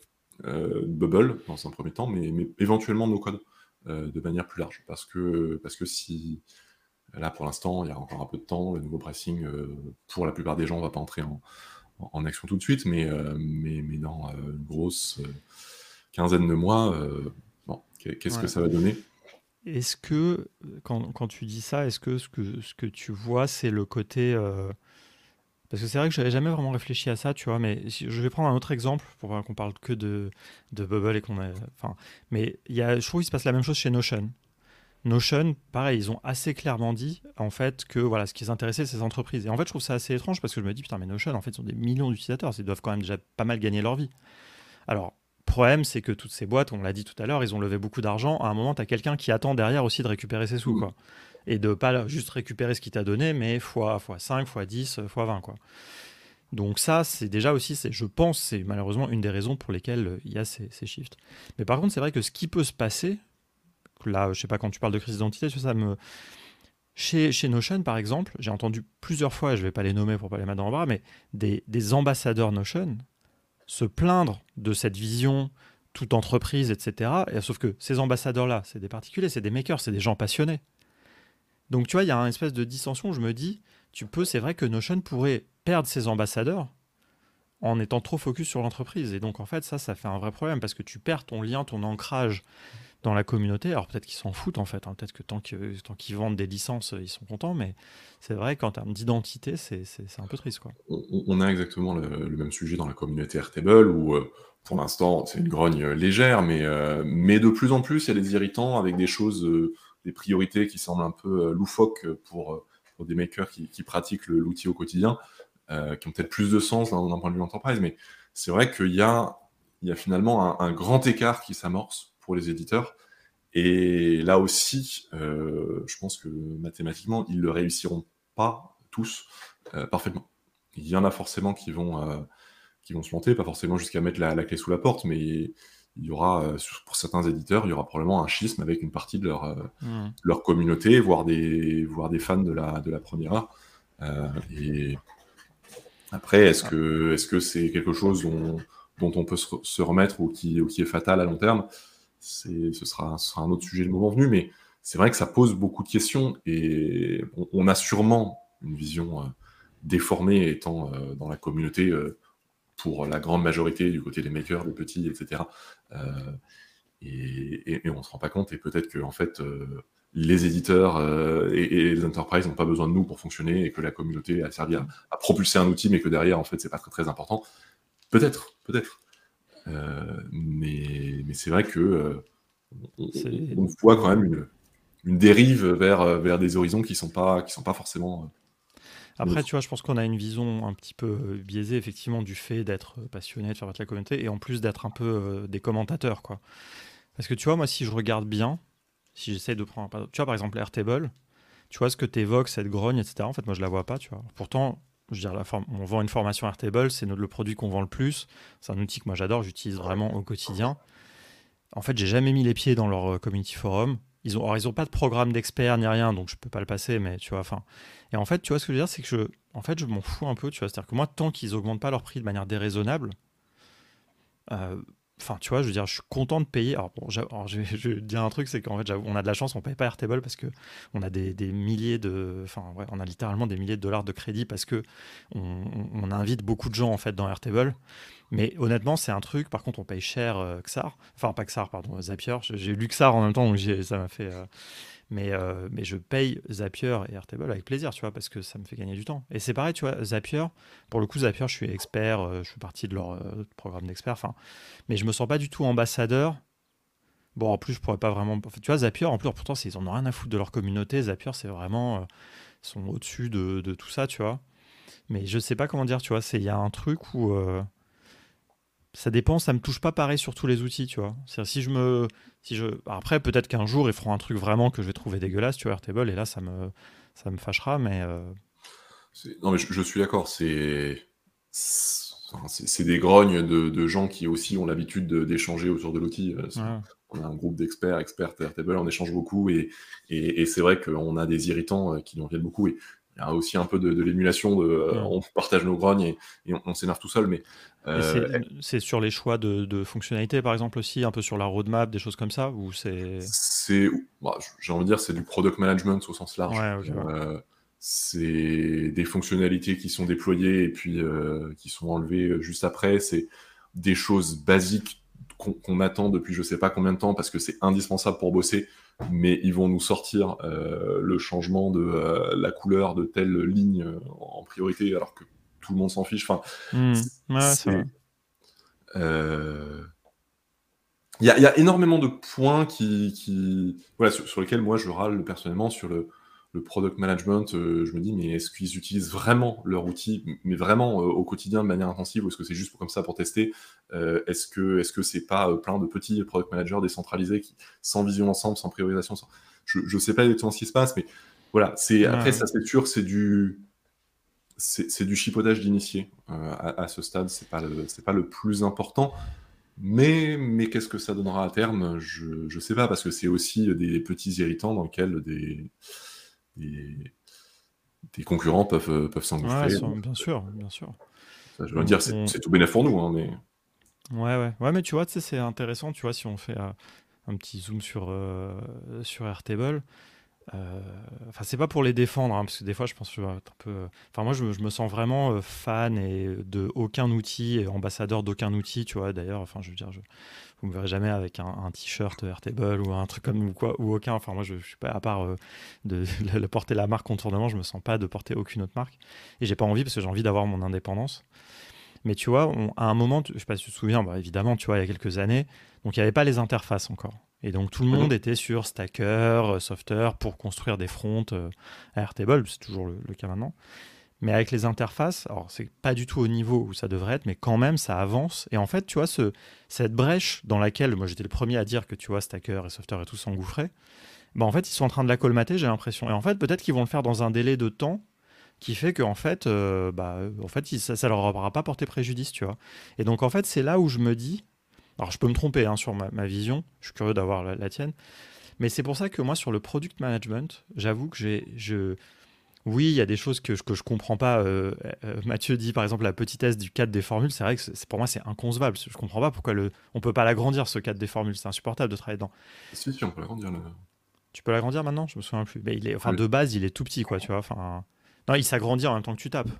Tu peux l'agrandir? Il y a, y a, une poignée pour, euh, pour l'agrandir. Ah ouais, bon, je, quand même. Bon, il y a des trucs. Enfin, pendant longtemps, il n'y avait pas la coloration syntaxique, etc. Oui, ça, on peut l'agrandir. Bon, tout le monde dit. Euh, bref, mais c'est. Mais, mais je sais pas, le product management, c'est aussi c'est un métier, quoi. Et donc, je me dis, il y a des fois, peut-être à tort, hein, mais je me dis, en fait, s'ils font des choses, s'ils priorisent, etc., c'est ils savent, ils savent, quoi. Je fais une espèce de confiance un petit peu aveugle, euh, pas.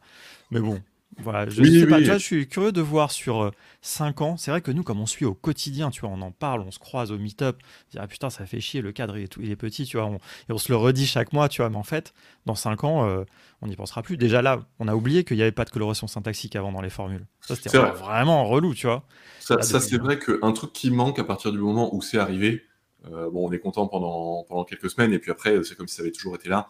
Et bon, le, gros avantage d'Airtable est qu'ils ont un une avance considérable sur la, sur la concurrence. Les automations, les interfaces, etc. Personne, personne ne fait ça. Ouais, mais tu vois, les automations, ils les ont lancés après, tu vois. Enfin, c'est vrai que des fois, ils se font un peu rattraper, puis ils relancent un truc pour reprendre un peu d'avance. Je trouve qu'il y a un truc euh, intéressant. Enfin, en tout cas, je sais pas. Moi, Airtable, je suis assez. Euh, mais bon, après, voilà, si on va dans les détails, euh, il parle de, de make et tout, c'est clair. Il y a plein de choses si on rentre. Et c'est vrai qu'il y a des choses, ça rend fou. Hein. on, se dit, bah, moi, moi, si j'étais dev, je le ferais, tu vois. Juste, hop, je, laissez-moi coder ce petit truc qui, qui m'irrite. Mais bon, c'est un métier aussi, quoi. Euh, puisqu'on parle un peu de, concurrence entre outils, euh, il y a un dernier point que je voulais aborder sur le sujet, c'est le... les différentes stratégies, et en particulier la, stratégie euh, qu'on a vu apparaître, entre autres, suite au, déboire du nouveau pricing global, c'est pour ça que vraiment, pour moi, c'est un, tournant, qui est la, une tendance à plus d'ouverture des outils qui sont en open source. Je pense notamment à Noodle, qui est un mm. outil qui est là depuis quelques temps, euh, mais qui euh, a attiré un certain nombre de personnes. Alors peut-être que peut-être que c'est rien du tout, parce que c'est un, biais d'observation, ou peut-être que c'est plus conséquent, c'est difficile à dire, mais en tout cas qui a attiré des personnes euh, en tant qu'alternative à Bubble et qui a fait le choix immédiatement après de passer en open source. Justement dans une logique d'opposition de on ne veut pas vous, vous enfermer avec un outil, on veut vous permettre de, bah, de, de, voilà, de, vous sortir euh, voilà, de, ce, de, la situation si, si ça ne vous convient pas. Et est-ce que ça, ça va être une tendance à l'avenir de... Parce qu'aujourd'hui, euh, les, éditeurs ont tendance à faciliter grandement l'importation, de faire venir depuis un autre éditeur et à t'empêcher d'en partir. Euh, est-ce qu'il n'y aura pas un peu l'effet inverse de certains éditeurs qui feront, qui auront comme principal argument de quand vous êtes chez nous, vous pouvez partir à tout moment, qui était au début, mm. euh, par exemple, un argument de, Free, euh, me semble-t-il, quand ils sont lancés dans le mobile, c'est euh, on est moins cher, vous êtes libre, vous n'êtes pas engagé, etc. Sans, engagement, ouais. Ils ont totalement changé entre-temps. Mais, mais en tout cas, c'est comme ça qu'ils se sont aussi démarqués. Bah, j'ai envie de dire que c'est souhaitable. Moi, la première réaction, c'est de dire j'espère, tu vois. Là, ce que tu dis, j'espère que c'est une tendance euh, qui va euh, s'amplifier. Euh, j'ai l'impression, pour être tout à fait honnête, alors c'est aussi un peu du, wishful thinking, comme on dit, parce que moi je suis quand même historiquement assez attaché à l'open source, euh, etc. J'aime bien le, répéter à qui veut l'entendre que je suis toujours sur Linux, etc. Mais voilà, c'est vrai que c'est un truc que j'ai un petit peu mis de côté, on va dire aussi pour le business hein, quelque part. Hein. C'est-à-dire que cette opportunité qu'on a eu de faire contournement, bah, on l'a fait sur des outils propriétaires, comme on dit, Airtable, etc. Enfin, donc j'ai un petit peu mis ça de côté, mais j'espère que ça va revenir. Et c'est pour ça que j'ai eu, eu, beaucoup de plaisir, par exemple, à, m'entretenir sur mon podcast avec euh, Olivier de, de Olivier Maes, mmh. cofondateur. Euh, voilà, mais aujourd'hui, malheureusement, on doit être factuel, Baserow n'est pas au niveau d'Airtable. J'espère qu'ils vont rattraper, qu'ils offriront une vraie alternative. Aujourd'hui, ça offre une alternative sur la partie gestion d'une base de données, enfin, mais ils ont des fonctionnalités un peu élémentaires qui manquent encore. Alors, ce qui est bien, c'est que quand toi tu rattrapes, tu vas plus vite que les gros. Mm. On voit bien les rythmes de développement de Airtable, etc. C'est considérablement ralenti, alors que les autres donc, peuvent un peu rattraper. J'espère qu'ils auront aussi des spécificités autres que juste être mm. open source, qu'ils auront parce qu'il y a des choses aussi, on l'a dit, hein, enfin là, il y a des choses qui sont pas parfaites ni chez Airtable ni chez aucun outil no code. Euh, il y a un outil, je, prends peut-être un autre exemple, il y a un outil qui s'appelle Active Pieces, euh, qui est un, un outil d'automatisation. Euh, en fait, c'est marrant, on a découvert il n'y a pas très longtemps. Donc, il y a une guilde open source, hein, si ça vous intéresse, qui est en train de faire revivre. Et je pense qu'il y a un lien, c'est-à-dire qu'elle est en train de revivre un petit peu dans l'assaut parce que il se passe des choses au niveau de l'open source. Parce qu'il y a des gens déjà qui viennent dans la communauté, des mhm. gens comme Walid par exemple, ou d'autres euh, qui viennent de ce monde-là, qui le connaissent, donc ils amènent cette connaissance. Euh, et c'est pour ça qu'on va faire un live vendredi, justement, on va un petit peu introduire tous ces sujets-là, et puis on va les déployer un peu pendant l'année. quoi. Mais et je pense qu'il y a des éditeurs qui s'y mettent, qui commencent à devenir des, vraies alternatives. Et il y a des choses. Donc, on a découvert ActivePC, un autre truc qui s'appelle Automatish, je crois. Et genre, Automatish, c'est un clone, mais littéralement de Zapier. C'est un clone, clone quoi. C'est-à-dire que les mecs, ils vont sur Zapier, ils regardent et puis ils recodent la même chose. Je veux dire, pourquoi pas? Mais ActivePC, ce que j'ai trouvé intéressant, alors franchement, à chaque fois, j'essaie de le tester dans ma matinale et il y a des bugs et donc ça me fait un peu chier. J'aime le, cofondateur, il a vu, il m'a envoyé un message sur, euh, sur LinkedIn, il m'a dit ah, désolé, je sais pas, je sais pas d'où ils sont, américains ou quoi. Il dit ah, désolé, t'as eu des bugs et tout dans ton truc, bref. Mais au moins, ils ont un vrai parti pris. C'est c'est euh, c'est pas c'est ni un clone, ils essayent, j'ai l'impression, très sincèrement, de prendre un peu le meilleur de n un peu le meilleur de Make, un peu le meilleur de Zapier. Et c'est un truc très intéressant. Et donc, et j'ai envie de dire en bonus quelque part, ils ont ce truc d'être open source. Donc, euh, mais, euh, mais c'est vrai. Et le, le move de Noodle, le problème c'est que je connais connaissais pas avant, mais on avait regardé, on en avait parlé un petit peu dans le No Code Game avec Stan. Et on a vu que ça existait, je crois, depuis 2016 ou 2017, donc c'est des gens qui sont pas récents. Et le si qu'ils aient fait se rendre open source pour attirer les gens, bah, franchement, il n'y a aucun problème, c'est très bien. Mm. Quoi. Enfin, y a... Stan, il avait analysé de se dire, bon, bah, ils sont en train de, couler, et puis c'est un peu, le, un peu un geste de désespoir, un truc comme ça. On ne sait pas, de toute façon, on sait pas. Le... Mais moi, je pense que c'est peut-être des gens qui y croient vraiment et qui se mm. disent, ok, tu vois, enfin, on, y va. Et en plus, bah oui, c'est un argument. C'est normal, hein, c'est du business aussi, tout ça. Mais, euh, mais voilà, après, ce qu'il faut, il y a un truc qu'il faut, qui est important, je pense, à comprendre dans l'open source, c'est un des sujets qu'on développera, je pense, vendredi c'est que l'open source, il y, a, et c'est intéressant, c'est un peu euh, paradoxal dans le no-code, il, il, faut des utilisateurs, évidemment, comme tous les produits, il faut des utilisateurs, comme nous, là, qui sommes là à en discuter, mais il faut aussi des développeurs. N8N, ils ont réussi à attirer autour d'eux un petit peu des développeurs qui vont développer des plugins, qui vont développer des extensions. Ça, c'est surtout pour un outil d'automatisation, c'est hyper important. Mm. Les gens d'N8N, c'est une petite équipe, euh, ils ont levé un tout petit peu d'argent, mais euh, ils peuvent pas développer les connexions à tous les outils du monde. Enfin, je veux dire, ils, ont, ils font les principaux, mais euh, s'ils ils vont pas dans, dans, Zapier, il y a 5000 euh, connexions quoi. Donc, par contre, ils ont des développeurs qui viennent et qui disent ah bah tiens moi j'ai envie d'utiliser 8 mais il manque la connexion à je sais pas quel service à Axonote par exemple qui est un truc français bah je vais la faire et puis comme ça je la mets à disposition de tout le monde donc si tu arrives à fédérer cette communauté de développeurs ou de gens il y a pas, enfin, dans Make par exemple, tu n'es pas obligé d'être développeur pour faire des custom apps. Je sais pas mm. si vous avez creusé jusque là, donc ça c'est intéressant, tu vois. Et si tu arrives à fédérer des gens, c'est un peu technique. C'est pas, suffit pas juste de maîtriser Make. Il euh, faut, faut, bien maîtriser les API, etc. Et puis il faut qu'il y ait une API en face que tu puisses euh, appeler. Enfin, c'est clair. Mais euh, ouais, franchement.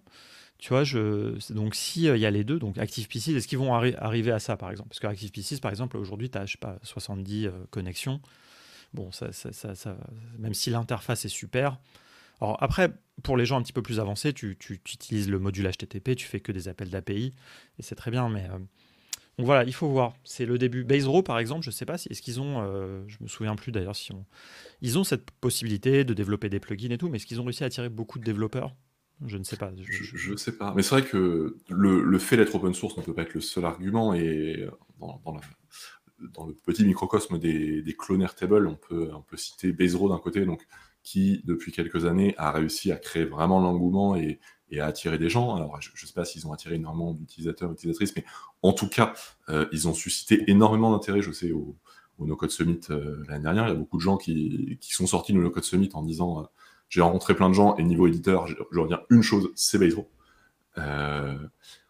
Mais à l'inverse, il y a NoCoDB, qui est un, un clone open source d'Airtable plus ancien, qui, à ma connaissance, a, a beaucoup plus peiner à, trouver euh, vraiment un engouement parce que c'est hmm. beaucoup plus technique. Euh, il n'y a pas cet énorme avantage d'Airtable qui est que euh, on, assure la, cohérence et, la stabilité de la base de données. juste, tu, tu, modifies tes tables, tes champs, etc. et, tout se passe bien. Bah, dans, nos, CodeB, si tu fais pas les choses proprement, ta base de données, elle pète. Et ça, enfin, je veux dire, c'est presque antinomique avec un, avec un outil de code. Hmm. Ah et, et c'est vrai qu'il y a il y a un curseur à placer, euh, à passer au endroit entre euh, attirer des développeurs et, en même temps euh, en même temps rester un, outil utilisable, pas forcément par le grand public, c'est pas le, c'est pas l'ambition de tous, mais, déjà utilisable un peu plus largement au-delà d'un, petit cercle d'initiés. Ouais, non mais c'est en tout cas, on, verra, mais je pense qu'on est au début, en tout cas, le, là, 2023, alors peut-être c'est un biais d'attention hein, que, j'ai, mais j'ai l'impression que voilà, là le, début de la discussion euh, est en train d'apparaître, en tout cas en France, euh, voilà, autour de, ce sujet vraiment de, l'open source. Euh, et, c'est pour ça que ça me, tient un peu à cœur, même si c'est pas moi l'animateur principal de la guide d'open source, mais qu'elle qu vive parce que parce que c'est un, sujet qui est important. Donc voilà, et qui peut faire euh, évoluer un peu les discussions. Et j'ajouterais juste un dernier truc, euh, parce que tu l'as mentionné, il, y a, il faut quand même aussi distinguer un, petit truc, c'est la possibilité d'exporter ce que tu fais. Et ça, tu n'es pas obligé d'être open source pour avoir ça. Par exemple, le mm. web, tu peux exporter le code de ce que tu génères. Euh, si je dis pas de bêtises, hein, mais tu peux, donc déjà, un, tu peux l'héberger toi-même. En plus, c'est que des applications front, donc c'est quand même assez accessible pour l'héberger. Enfin, c'est quand même un peu moins compliqué qu'une application back, quoi. Et, euh, et, puis potentiellement, c'est, euh, je suppose, je, pense, du, du Vue.js. Donc éventuellement, des développeurs peuvent, repasser dessus. Alors, sachant qu'une fois que des développeurs passent dessus, tu peux plus le remettre dans le web. Quoi. Donc c'est là, mm. c'est un truc qui n'est pas euh, bidirectionnel. Mais voilà, et donc ça, c'est pas forcément open source. Mais je pense qu'en tout cas, quand tu dis le mot ouverture, c'est ça le plus important. Quoi. Oui, oui j'espère vraiment qu'il y aura plus d'ouverture. L'open source, on a une composante, c'est pas forcément la seule manière de faire. Mais même Make, par exemple, on a la possibilité d'exporter euh, tous nos scénarios sous forme de JSON. Et c'est vrai que c'est utile euh, pour euh, enfin, plus largement utiliser l'outil. Des fois, on a besoin d'importer, exporter les scénarios. Des fois, il y a des, choses un peu avancées qu'il faut modifier directement dans le JSON pour pouvoir faire la modification parce qu'on ne peut pas les faire directement dans Make. Mais on peut aussi utiliser ça pour se dire, bah, demain, un éditeur concurrent peut très bien développer un importeur Make qui... Bah, c'est là où tu vois le, sujet, c'est là où l'open source c'est l'ouverture absolue quoi. Parce que en fait le problème de, ce que tu dis, je pense à mon sens, c'est que malheureusement Make ne communiquera jamais, tout comme Bubble. Hein. Dans Bubble aussi, tu peux exporter en JSON un JSON de ton app. Le problème c'est qu'il y a que eux qui savent interpréter ce JSON à ce jour. Alors personne ne va euh, reverse et générer comme on dit, euh, tu vois. Le... Dans Make ça doit être plus lisible. Dans Make c'est facile. Honnêtement c'est facile de comprendre comment ça marche. Bubble c'est illisible. C'est illisible. Oui, dans Make, c'est plus de la description des modules et tout. Dans N8N, d'ailleurs, il y, a aussi ce, mécanisme-là. Donc peut-être que c'est plus envisageable. Mais en tout cas, ça ne sera pas avec le consentement éclairé et volontaire, on va dire, de, Make, tu vois. Que quelqu'un va euh, faire un module d'import dans son outil. Par exemple, si N8N faisait un module d'import de scénario Make dans N8N, tu vois. Complètement. Complètement. Mais on peut espérer, tu vois, que pourquoi pas qu'ils se mettent d'accord. Tu vois, d'ailleurs, il y a je ne suis pas un grand spécialiste du RGPD, mais dans le RGPD, il y a eu un des principes qui est le principe, je crois, de exportabilité, je ne sais plus comment ça s'appelle, et d'import. Enfin, en fait, normalement, les services devraient tous être plus ou moins euh, compatibles entre eux. Bon, on en est évidemment euh, tellement loin que je n'ai pas envie de ah. dire qu'un effort. Mais maintenant, tu peux exporter tes trucs. Tous les GAFAM et tout te laissent exporter toutes tes données et tout. Mais tu peux pas réimporter. Tu peux pas exporter tes données de Twitter pour les réimporter dans, dans, Instagram. Quoi. Donc il y a différentes choses. Il y a exporter les données, mais euh, là, on parle, on parle pas uniquement de données, mais c'est de, fonctionnalités, de configuration, etc. Et en plus de ça, euh, le RGPD, c'est c'est pour les données personnelles. C'est quand moi, à titre personnel, j'ouvre un compte sur un réseau social, mais dans, un outil no-code, on sort assez largement de ce cas-là. C'est vrai que c'est plus difficilement transposable. Pour, pour répondre rapidement à, quelques points, il y, a, il y, a, beaucoup de points de chat, on ne peut pas prendre tout, mais mm. il y avait quelques, quelques remarques et questions que je trouve intéressantes. C'est une, une remarque de Mathieu qui disait qu'un un, point de bascule probablement du mouvement no-code qui s'appellera probablement plus no-code à ce stade, c'est quand euh, les développeurs et développeurs euh, embrasseront vraiment le mouvement et, l'utiliseront comme une manière d'accélérer et d'étendre euh, ce qu'ils peuvent faire plutôt que d'être dans une un peu dans une guerre de tranchées qu'il y a aujourd'hui où les gens disent allez venez le no-code c'est facile et les gens en face ils disent mmh. non mais rien ne vaut le code vous vous fourvoyez alors que bah il y a quand même beaucoup de développeurs et et tu en fais partie, qui, qui voient l'intérêt du no-code sans pour autant dire euh, le code c'est fini, euh, c'est mort, ça sert à rien. Enfin, il n'y a, a, pas une opposition. Et c'est vrai que quand on arrive à faire cette synthèse-là, on aura fait un grand pas en avant, mais ça prendra, je pense, un, peu de temps encore. Ça, c'est en cours, je pense. Ça a commencé, en tout cas. On, a des exemples. Et, euh, et encore une fois, l'open source, je pense, va aider à ça. Parce qu'il y a aussi des développeurs qui veulent pas, a quand même dans, les développeurs, dans les développeurs il y a tout, hein, surtout aujourd'hui, il y a quand même beaucoup de gens qui ont accédé à ce métier récemment, mais historiquement, la plupart des développeurs sont assez attachés à l'open source, la plupart des langages sont open source. Enfin moi je me souviens très bien quand j'ai commencé, euh, donc dans les années 2000, ça date un peu, mais quand j'ai commencé ma, ma carrière, euh, en fait, Microsoft, c'était le mal absolu, quoi. Je veux dire, et les outils fermés, etc. Mais c'était enfin, c'était un peu la honte d'aller bosser euh, sur du, je sais pas, du, du C Sharp, du .NET, etc. Enfin, en tout cas, peut-être dans mon prisme, il y, a besoin, il y avait des développeurs comme ça, mais un peu pour les gens qui étaient un peu, mmh. voilà, j'ai fait mes études à la fac, donc c'est pour ça aussi, mais côté un peu, ouais, le, vrai truc, c'est l'open source et on se réclame tous de, de, de, du, voilà, des années 70, euh, du MIT, euh, de toutes ces choses-là. Et donc, il y a un peu cet héritage.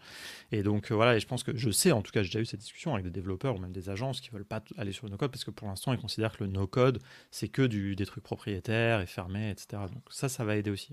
Après, il y a des développeurs pragmatiques qui, euh, par exemple, des développeurs back-end, ça les saoule de faire du front-end, ils utilisent Retool et ils sont super contents, ou ils utilisent Web, enfin, et vice-versa ça, hein, exactement. Euh, il y avait une autre question de, Carole sur le fait de.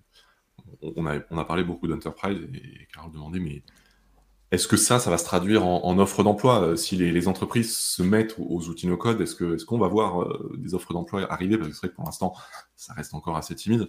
je pense qu'il faut, faut, faire la distinction. Mm. Il y a d'un côté des outils, on va dire, avancés, je sais pas, Bubble, Xano, WeWeb, c'est pas des, outils où tu te dis bon bah une heure dans ma journée ou dans ma semaine je vais en faire un peu etc et le temps je fais autre chose c'est des outils à temps plein donc ce sera pour des profils encore assez techniques pas forcément euh, des codeurs euh, de, formation mais euh, ça reste pour des profils techniques et des postes je pense qui vont être spécifiques sur ces outils. Et après le reste des outils des Airtable des Zapier des Mail des Notion etc ça va petit à petit remplacer ou se mettre à côté de la suite Office. Tout le monde met dans son CV Word, Excel, PowerPoint, même si ça veut rien dire, parce qu'il y en a qui sont extrêmement bons et d'autres qui savent juste faire du traitement de texte basique sur Word et c'est tout. mais mais demain, demain, à côté de ces outils, il y aura Airtable, il y aura Make, etc. Parce que c'est une compétence que tu ajoutes à côté de ce que tu fais. Il n'y a pas besoin de passer ta journée sur Make pour l'utiliser. Tu peux très bien avoir un métier bien défini et utiliser Make comme outil à côté pour te simplifier la vie. Et, je pense qu'il y aura un peu ces, deux tendances. Il y des, des, offres spécifiques sur certains outils, oui, mais aussi beaucoup euh, d'offres plus génériques qui correspondent à des métiers déjà existants, où les outils no-code vont, venir, étendre. Je, vois ce que tu veux dire. Je pense que je, distinguerai un peu si je prends que, si je reste sur cette partie, euh, tu vois, que tu évoques, Airtable, Make, etc. Euh, notamment, bon, si on prend Airtable par exemple comme, comme exemple, je suis assez d'accord, je pense que ça va, ça va rentrer, euh, tout le monde va mettre ça dans son CV à côté d'Excel. Mais en fait, la plupart des gens qui mettent Excel dans leur CV ne savent pas faire des, des formules, des, des, tableaux croisés dynamiques et tout. Et en fait, je, trouve, je pense qu'il y a une distinction assez forte à faire entre savoir utiliser euh, Airtable comme un, utilisateur, enfin comme un, et le savoir l'utiliser comme un créateur, comme un maker. Donc il y a, y a, celui qui fait le système, qui va créer, je sais pas, admettons, un CRM avec Airtable, qui va faire les automatisations, qui va décider du schéma de la base de données, etc. Et puis il y a, les, y a ses collègues qui vont juste l'utiliser en tant que consommateurs, qui vont rentrer les, les, commerciaux, qui vont rentrer les données dans le CRM. Et donc ça, pour moi, c'est ces gens qui vont remplir les données dans le CRM, bah, c'est ceux qui ont mis juste Airtable dans leur CV comme ça à côté d'Excel. Et puis, et puis voilà. Et donc ça, c'est Ok. Mais moi, j'ai envie quand même de croire, mais bon, évidemment, c'est un peu. parce que c'est ce qu'on vend aussi et tout, mais j'ai envie de croire qu'il y aura des postes quand même, comme ces outils vont devenir de plus en plus dans les boîtes, des postes un peu de makers, donc de gens qui ont des compétences plus avancées, tu vois. Ou je, si je prends Glide par exemple, moi je, crois quand même que le fait, ce qu'on évoquait, tu vois, le, le, fait de se tourner vers les entreprises va ouvrir des portes pour les professionnels. Parce que je pense que par exemple, une DSI qui aura adopté Glide, alors, est-ce qu'il va y en avoir en France? Bon, je ne sais pas si c'est un problème, mais une boîte qui a adopté Glide et qui a pris l'habitude, qui aura un ou deux ou trois personnes qui vont faire des applis avec Glide pour le reste de la boîte. Ça, je, je pense que, enfin, j'ose espérer que ça va arriver parce que, enfin, franchement, moi, je, en fait, on, a, on parle souvent de, ça chez Contournement, les, tool guys et les tool girls. C'est-à-dire, dans, une boîte, tu as toujours la personne un peu genre. J'ai vu rencontrer quelqu'un hier, c'était vraiment ça. C'était une personne dans sa boîte, une boîte qui n'a rien à voir avec la tech. Et bah, c'est la personne qui a ramené Airtable. Elle a convaincu ses boss euh, d'utiliser Airtable. Parce que, mais, et, ses boss étaient réticentes. Hein. Mais euh, voilà, elle a montré par l'exemple, elle a construit un petit outil qui, les a, qui leur a facilité la vie.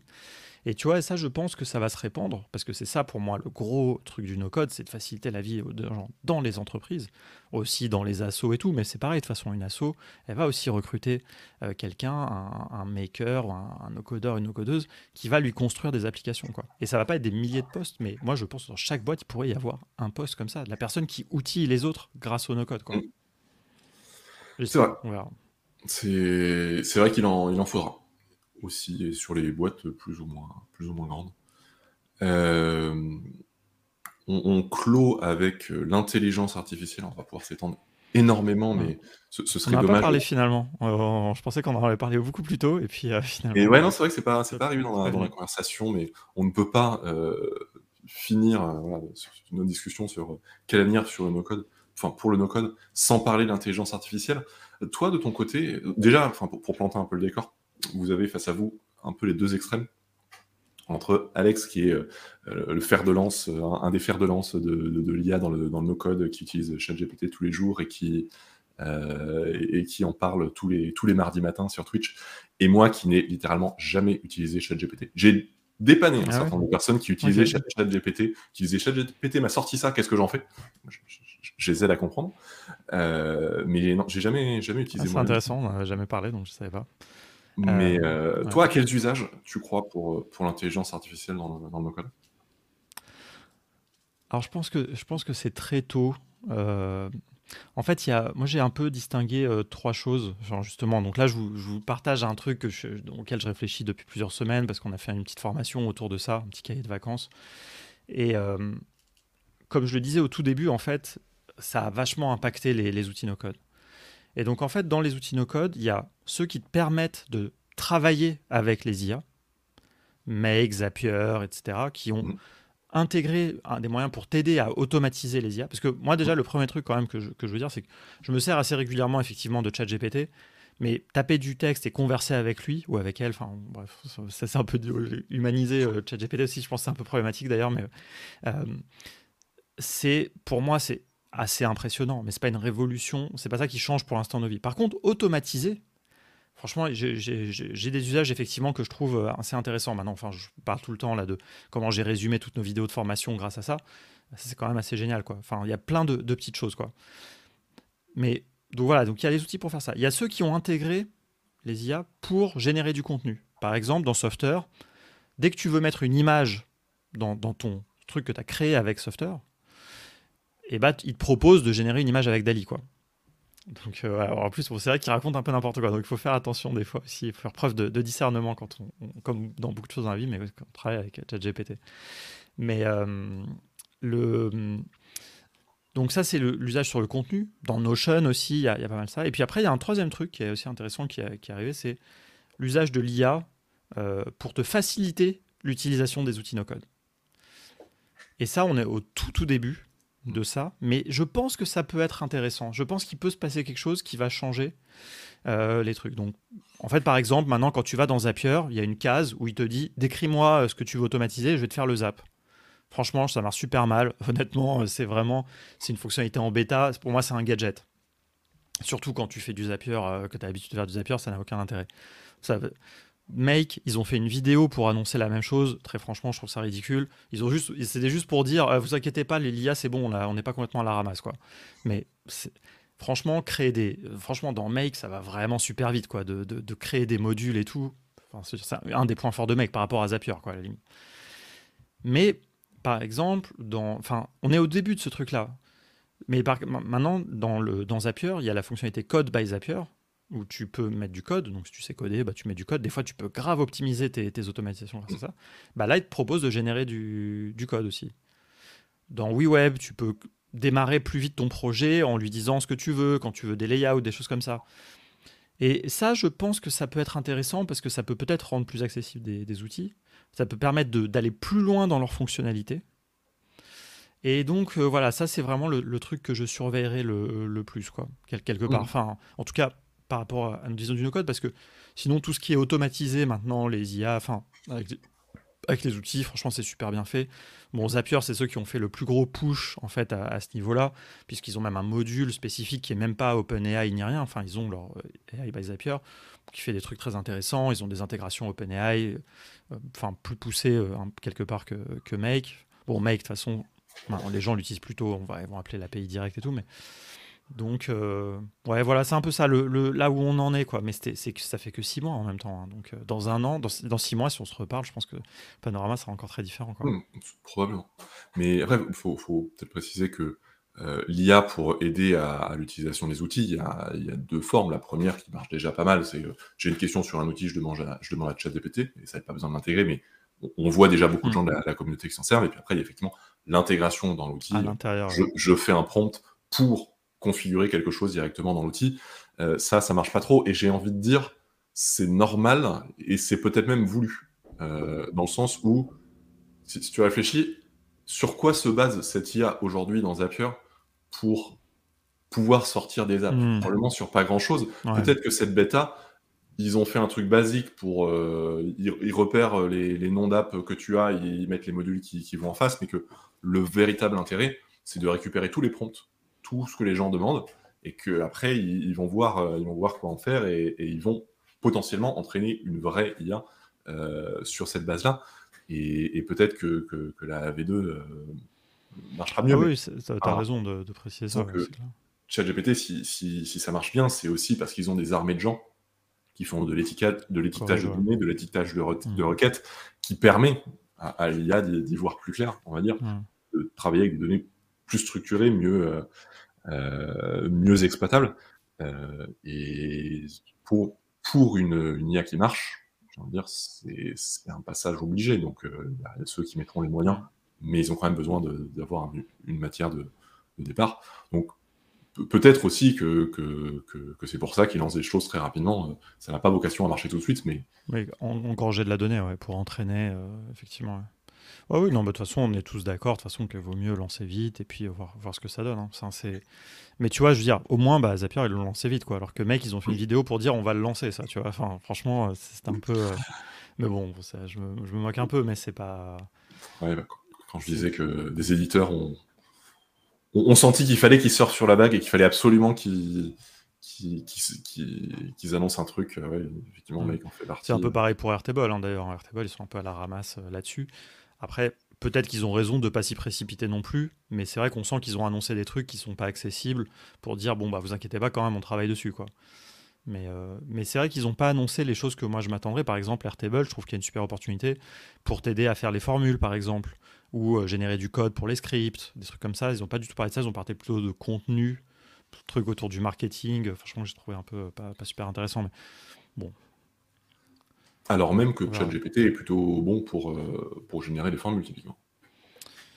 Ouais, alors il faut faire attention quand même. Hein. Moi, j'ai fait, euh, bah, j'ai essayé de lui faire forcément des formules que, dont j'avais besoin, mais qui étaient, qui étaient compliquées, que j'arrivais mmh pas à faire moi-même. Euh, elle m'a dit n'importe quoi. Hein. Enfin. Oui, mais après. Mais, mais il est, il est pas mauvais, c'est clair. Mais si, si Airtable l'entraînait, tu vois, on revient à ce que tu dis, hein, tu vois, c'est-à-dire que si c'est Airtable qui le faisait, prenait tu vois, le moteur de ChatGPT, mais qui mmh. l'enrichissait avec les données qu'eux ont de toutes les formules qu'il y a dans toutes les bases, mmh. etc., là, probablement que ça, serait, ça marcherait mieux. Quoi. après, pour moi, une des, limites de, l'IA, ou, du moins une des conditions, c'est que c'est quelque chose qui marche vraiment pour des gens qui savent déjà, enfin qui ont déjà les compétences, ou qui ont déjà 90% des compétences nécessaires à, faire quelque chose si j'ai si, si j'ai jamais touché Airtable ou au formulaire Airtable et, que je demande à ChatGPT euh, comment je fais et qu'il me sort un truc, ben, je serais pas plus avancé, peut-être qu'il me donne la bonne réponse ou pas. Et si pas, qu'est-ce qu'il faut changer et, si oui, bah en fait j'ai rien appris. Enfin, euh, moi j'y vois une, une opportunité euh, réelle de, de gagner du temps, d'accéder de, plus simplement à la compétence, vraiment une extension Mmh. une extension anecdotique, une, extension, une assistance mmh. vraiment euh, importante. Après, je suis pas totalement convaincu euh, que ce soit un, game changer, que ça euh, rebatte fondamentalement les cartes et que ça change totalement notre manière de fonctionner. alors oui, peut-être qu'il y a un certain nombre de choses qu'on fera beaucoup plus demain avec des prompts qu'avec une interface graphique et bah, ça changera un peu le workflow. On commence par un prompt, ça nous sort un truc, puis après on passe à l'interface graphique pour, pour, pour améliorer, pour corriger, pour affiner, etc. Euh, mais j'ai envie de dire, ça, c'est juste presque une évolution logique mm. de, de, cette abstraction euh, toujours plus haut, toujours plus haut de, des outils de développement. Euh, mais pour autant, est-ce que ça changera fondamentalement tout? Est-ce qu'il n'y aura plus besoin de, de, de compétences techniques? Est-ce que ça permettra à n'importe qui de faire n'importe quoi tout de suite? J'ai un peu plus de doutes. On verra. Je, suis à la fois assez enthousiaste sur certaines choses parce que j'ai trouvé des usages qui me qui m'intéressent. Pas non plus euh, des millions, hein, pour, être, pour être honnête, mais, euh, mais quand même, je trouve qu'il se passe quelque chose. Quoi. Mmh. Après, il y a un discours ambiant, il y a aussi des gens qui disent si tu as l'impression que bon, si tu si t'as pas ChatGPT, tu as raté ta vie et tu vas, tu vas devenir une sous. Euh, une, je sais pas comment dire, une sous-population dans les années à venir. Il y a des discours très très euh, technocentré euh, et mm. qui, qui, me, qui me plaisent pas du tout. Mais, euh, mais je pense que ça peut à l'image de, de, Wikipédia ou de la calculatrice, tu vois, ça va devenir un peu un outil du, mm. du quotidien. Mais remplacer sa propre formation et ses compétences par de l'IA est extrêmement dangereux. Moi, je pense qu'il faut se former. comme, enfin, tu l'as très bien dit, hein, tu vois, franchement, moi, tous les gens qui s'extasient, qui savent pas coder et qui s'extasient à générer du code avec, euh, avec ChatGPT, je comprends le sentiment, mais c'est dommage parce qu'en fait, tu, génères du code que tu maîtrises pas, tu sais pas quand il y a une erreur. Alors les gens ils me disent, mais oui, mais c'est génial s'il y a une erreur, tu lui dis qu'il y a une erreur et il te la corrige. Mais en fait, au final, tu as une discussion de 4 heures pour générer 5 lignes de code, tu vois. C'est pas. Euh, oui, devenir développeur, ça prend 6 euh, mois, 12 mois, 2 ans, oui. Mais il faut, il faut voir. C'est aussi pour ça que je trouve que ça valorise les outils no-code aussi quelque part. Tu vois. Après, il y a une erreur, il y a les erreurs qui font que ça marche pas, et dans ce cas-là, tu, le vois, et puis il y a les erreurs qui font que, en apparence, ça marche, sauf qu'il y a des problèmes de logique, etc. Et là, tu le vois pas et tu te fais avoir.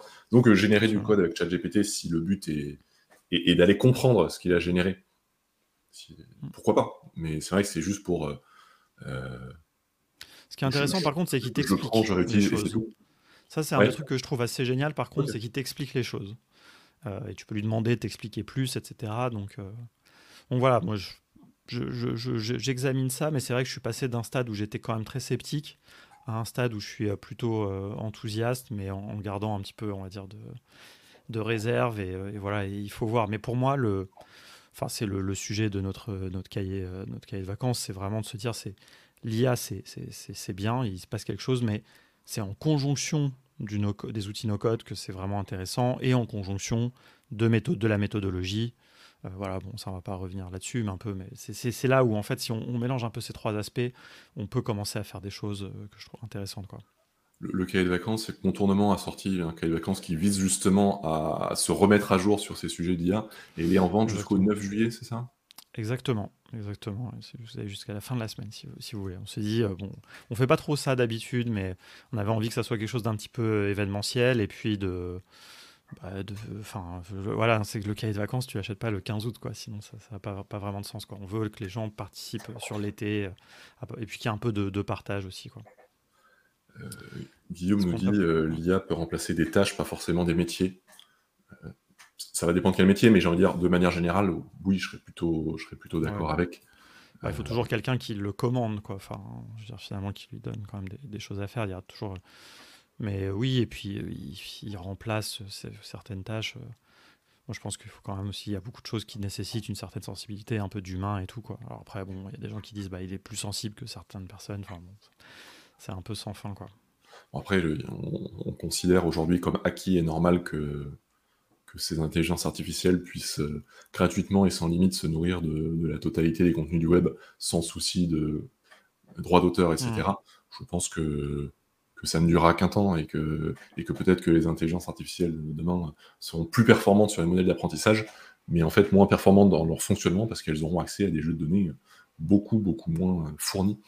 Euh, voilà, c'est des débats qu'on a sur la génération de texte, mais aussi d'images avec des mid-journées euh, où, les artistes et photographes disent Mais attendez, mm. ils utilisent notre, directement notre travail. Euh, de, quel droit, euh, sur quelle base, etc. C'est vrai que ça, ça mm. pose énormément de questions. J'ai bon espoir que tu vois, ces, ces choses-là vont être enfin l'Europe, tu vois, se, penche sur la question. Alors ça va prendre du temps et tout, mais c'est vrai que je trouve que assez tôt, toutes ces, considérations sont rentrées dans la discussion. Mm.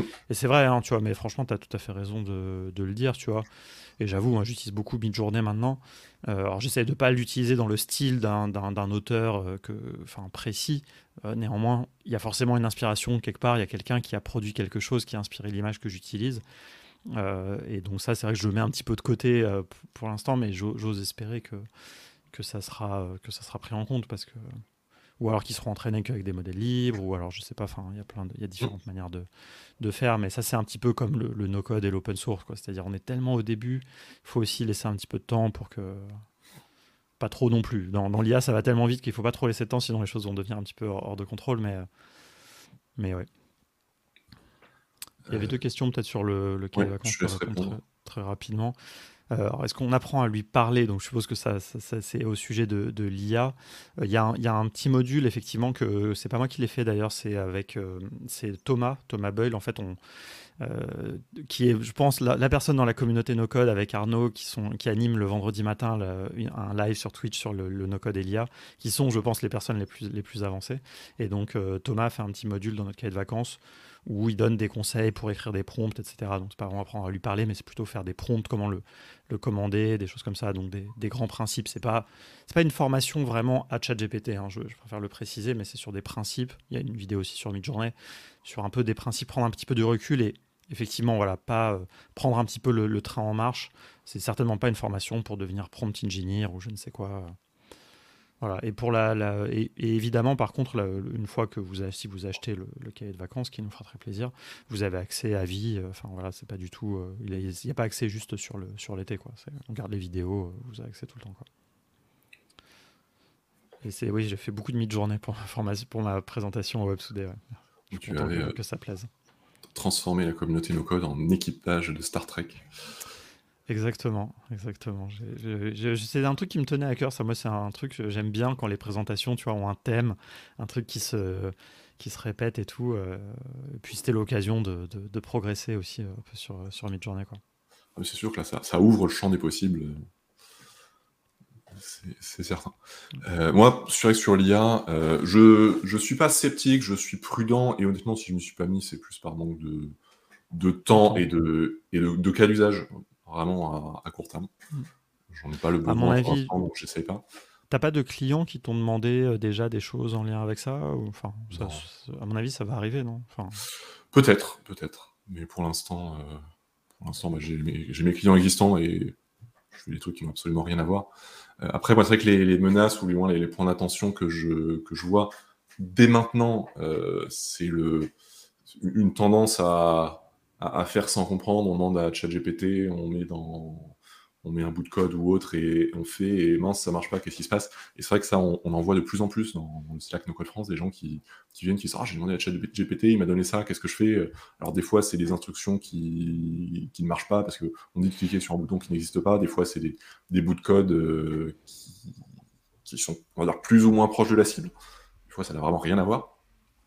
Et, c'est vrai que c'est euh, moi, notamment dans le domaine de la formation, si, demain, si demain les, gens qui, sont formés sur un sujet, quel qu'il soit d'ailleurs, ont pour la moitié le réflexe de, de faire tout d'abord par ChatGPT, je me dis qu'on va avoir du mal à, former des gens compétents. c'est un, discours de vieux con, je sais pas, mais. Non, mais ça dépend du cadre qu'on met autour, tu vois. Enfin. Il y a, aussi. Ça, ça, peut aussi aider à apprendre, tu vois, quelque part. Enfin. Mmh. Complètement.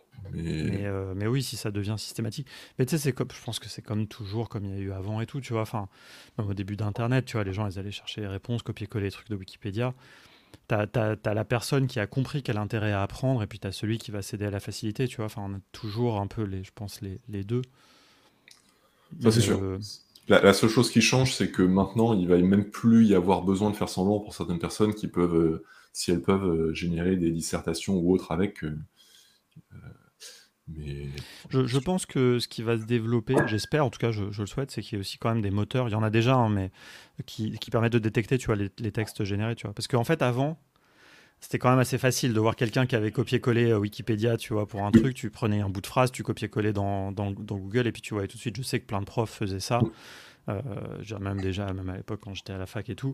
Euh, donc euh, voilà, et là, s'il y a des outils qui permettent, bah voilà, c'est normal, c'est sûr qu'il y a des gens, bon, bah voilà, ils auront la tentation d'aller faire comme ça, se faciliter la vie, mais si c'est pas possible, ben voilà, ils apprendront comme tout le monde, et puis, et puis voilà quoi. Enfin, on verra, tu vois. Je, je sais pas trop, tu vois, mais je.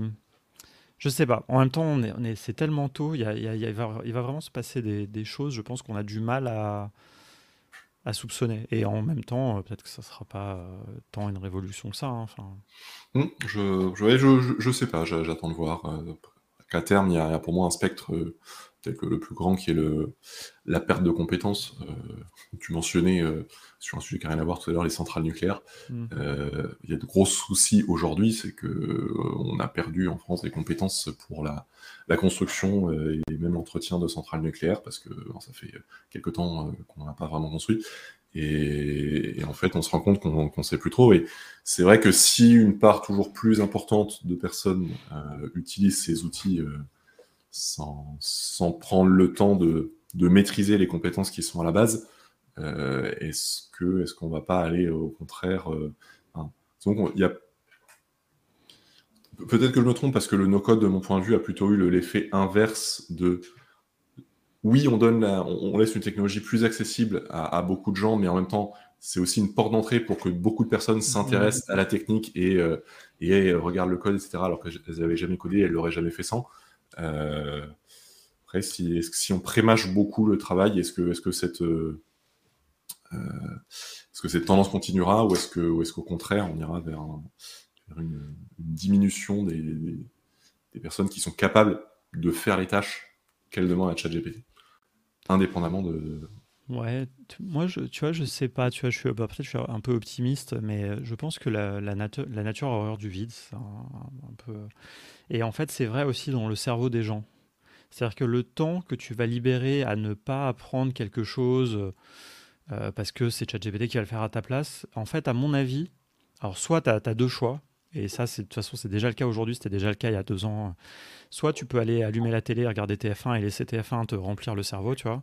Soit tu peux aller apprendre la guitare, tu peux aller apprendre une compétence, tu vois, tu peux apprendre euh, à réparer ton, ton évier.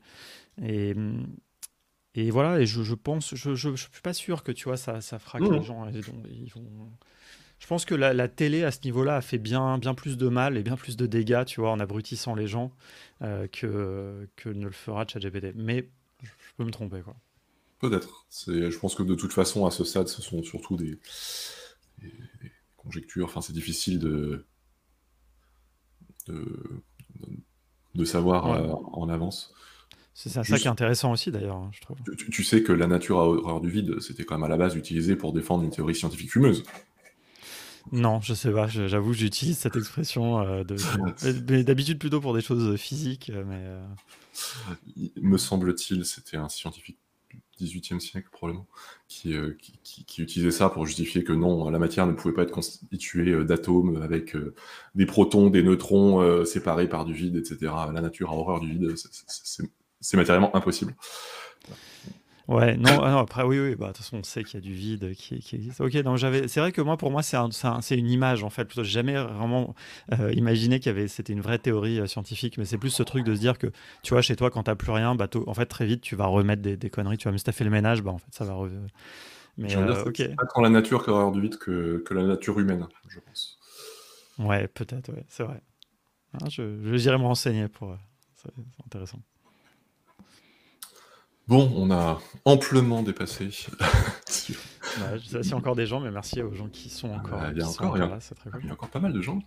Euh, oui, merci, merci en tout cas à, toutes et tous hein, de nous avoir suivis, d'avoir participé beaucoup, beaucoup. On peut pas malheureusement prendre tous les commentaires, toutes les questions, mais on, les a suivis et, même si on ne les a pas tous cités, ça, nourrissait aussi notre, notre échange, nos réflexions. Euh, pour conclure, je te laisse le, mot de la fin sur le, sujet, Alex. Euh, la question était quel avenir pour le no-code? Vas-y, tu as 30 secondes pour dire quel est l'avenir du no-code. Aucune pression, bien entendu. Non, mais c'est euh, franchement, en plus, je vais un peu botter en touche parce que c'est vrai que je pense que là, ce, ce début d'année, ce qui nous a montré, c'est que l'avenir du no-code, il est, il est pas mal remis en cause, enfin pas remis en cause, mais il est un peu, toutes les roadmaps et tout ont été un peu bouleversées, tu vois, par ce, truc de l'IA. Je pense que la roadmap de Notion, par exemple, a, été vachement bouleversée à les choses, et on en a pas mal parlé, tu vois, le product management, c'est important. Euh, moi, j'espère, voilà, ce que je dirais, c'est que j'espère qu'une partie, en tout cas, de l'avenir du no-code est dans l'open source. Voilà, ça c'est le, truc qui me tient, qui me tiendrait un petit peu à cœur. Euh, j'espère que que ça va se développer, que certains outils vont un peu s'ouvrir un peu plus euh, encore, qu'il y aura des ponts entre les outils, et puis surtout bah, que des alternatives open source crédibles vont, euh, vont continuer à se, à se développer ou à apparaître. Ou, euh, et voilà, ça ne veut pas dire que j'utiliserai que celle-là, mais quand c'est possible et dans certains contextes, ça serait très, très agréable et très plaisant. C'est vrai que effectivement, les, les événements de l'année nous ont fait prendre conscience que l'avenir du no-code n'était pas aussi tracé et prévisible avec cette belle courbe exponentielle que ce qu'on imaginait et qu'il y avait euh, des, éléments qui allaient, intervenir dans un sens ou dans l'autre. Ou... C'est vrai que j'ai un peu du mal, même si c'était le, sujet du jour, tu vois, quelque part, à, trop parler de, l'avenir, parce qu'en fait, quand on a commencé Contournement en 2019, on pensait pas du tout que ça allait se passer comme ça s'est passé, tu vois, là, aujourd'hui. Euh, bon, évidemment, on n'avait pas anticipé le Covid, euh, mais qui d'ailleurs a, a, boosté l'adoption du no-code. Mais nous, on pensait, quand on a commencé, que très vite, euh, en fait, ça allait justement, comme tu dis, tu vois, cette, courbe euh, en cross de hockey, comme on dit dans, les startups, euh, en fait, que voilà, les médias allaient se rendre compte que le no-code c'était génial et que tout le monde allait en parler, que ça allait s'emballer, que ça allait très vite. Et en fait, non, ça n'est jamais arrivé. Il y a eu un, petit boost avec le, Covid. Et en fait, c'est une courbe très linéaire comme ça d'adoption. Puis des fois, il y a des petits trucs, il y a Notion qui va faire des pubs dans la rue, il y a des, petits... On, voit que ça, bouge un petit peu, mais en fait, si on sort de notre petite bulle, en vrai, encore personne ne connaît euh, mmh. les outils qu'on utilise, personne ne connaît le monocode, euh, et donc c'est très linéaire, tu vois. Et c'est à la fois c'est bien, ça fait qu'on est toujours bien dans cette communauté qui, qui a toujours pas été trop pervertie. Alors on a quelques vendeurs de tapis qui sont arrivés, mais on, on sait quand même, je trouve, et c'est cool en fait. On prend ce, du coup on a le temps de construire ce mouvement, c'est ça qui me qui me plaît. Et puis on verra plus tard pour devenir riche très vite, euh, comme les start Mais c'est vrai qu'on a on a un peu tout, encore toutes et tous ce souci de pour répondre à la question, au fait, tu fais quoi dans la vie On n'en est pas encore à dire, euh, je suis développeur en code. Ah ouais, évidemment. C'est ah C'est clair, c'est clair. Les, outils, tu vois. Moi, je sais que maintenant, en général, je dis Notion. C'est celui où j'ai le plus une chance que la personne connaisse. Et encore, c'est quand même assez rare. Si la, personne n'est pas un peu dans le monde de la tech ou des startups. Euh, c'est vrai que Notion a assos, portée, euh, Ouais, c'est un petit peu Airtable aussi. Bon, après, je dis ça par, par mon prisme un petit peu Bubble évidemment, mais pour les gens un peu qui sont entrepreneurs. Je pense que Airtable et, Bubble, c'est encore moins. Et après, les autres qu'on utilise au quotidien, bon, bah, personne ne connaît quoi. Donc euh, voilà, mais c'est pas grave, c'est pas grave. Tant que, tant que ça monte et puis euh, que qu'il que, y a des gens, on, le voit hein, à chaque meet-up, tu le vois à hein, chaque semaine, hein, enfin chaque mois en tout cas, des nouvelles personnes qui arrivent, qui nous découvrent, qui viennent, plein d'enthousiasme. Il y a des gens qui viennent dans l'association, qui, qui, euh, qui portent des, sujets, etc. Donc donc c'est cool, c'est au moins ça reste gérable, je trouve, ça reste euh, humain en tout cas. Enfin, et puis, euh, et puis voilà, c'est chouette. J'espère que ça, ça, continue comme ça. J'espère juste, voilà, ça va devenir un petit peu plus répandu pour que ça nous simplifie un petit peu la vie à tous. Mm. Voilà, comme tu dis, il y, a pas mal de freelance, tu vois. Euh, t'en fais partie, vous êtes lancé il y, a, déjà quelques temps, donc vous n'avez pas trop de mal à trouver du travail et tout. il y a des gens qui se forment, qui se sont formés maintenant, qui, où là, ça devient un petit peu plus compliqué. Et donc, ça aidera tout le monde si ces outils voilà, deviennent un petit peu plus présents dans les, dans les boîtes et tout. Mais bon, ça, on voit que ça le fait. Mais et de toute façon, je veux dire, on pousse tous dans la même direction. Les, les freelances qui vont prospecter les clients euh, euh, qui ne connaissent pas forcément le no-code bah, font aussi leur niveau de l'évangélisation. Bon, bah, la plupart du temps, ça marche pas, c'est normal, mais des fois, les clients disent ah, on peut faire ça, on peut faire ça avec ces outils pour ces budgets, ben ça m'intéresse et petit à petit on fait, effectivement grandir le mouvement, la communauté. Euh, pour les personnes éventuellement qui, qui, nous, qui nous découvrent par ce live, euh, j'en profite pour, euh, pour dire que la communauté c'est principalement un Slack, le Slack NoCode France, donc slack.nocode-france.fr. Donc vous pouvez, vous pouvez nous, nous rejoindre ici, et c'est également une association, l'association Local France, qui, gère un peu tout ça, à laquelle vous pouvez adhérer pour, pour soutenir euh, toutes les actions que l'on mène. Euh, merci beaucoup, en tout cas, euh, Alex, pour, pour l'échange. C'était aussi passionnant que ce à quoi je m'attendais. Je n'en doutais pas une seule seconde. Euh, merci à, toutes et tous hein, de, nous, avoir suivis et, d'avoir participé encore une fois.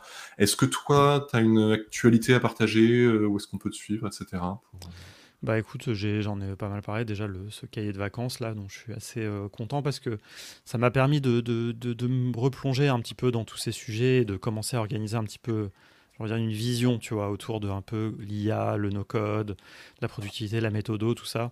Euh, c'est un sujet qu'on va un peu développer, notamment la méthodo, le cadrage des projets, tout ça. C'est un truc, je trouve, qui manque encore un peu, même si plusieurs personnes portent ce sujet-là hein, maintenant dans la, dans la communauté no-code.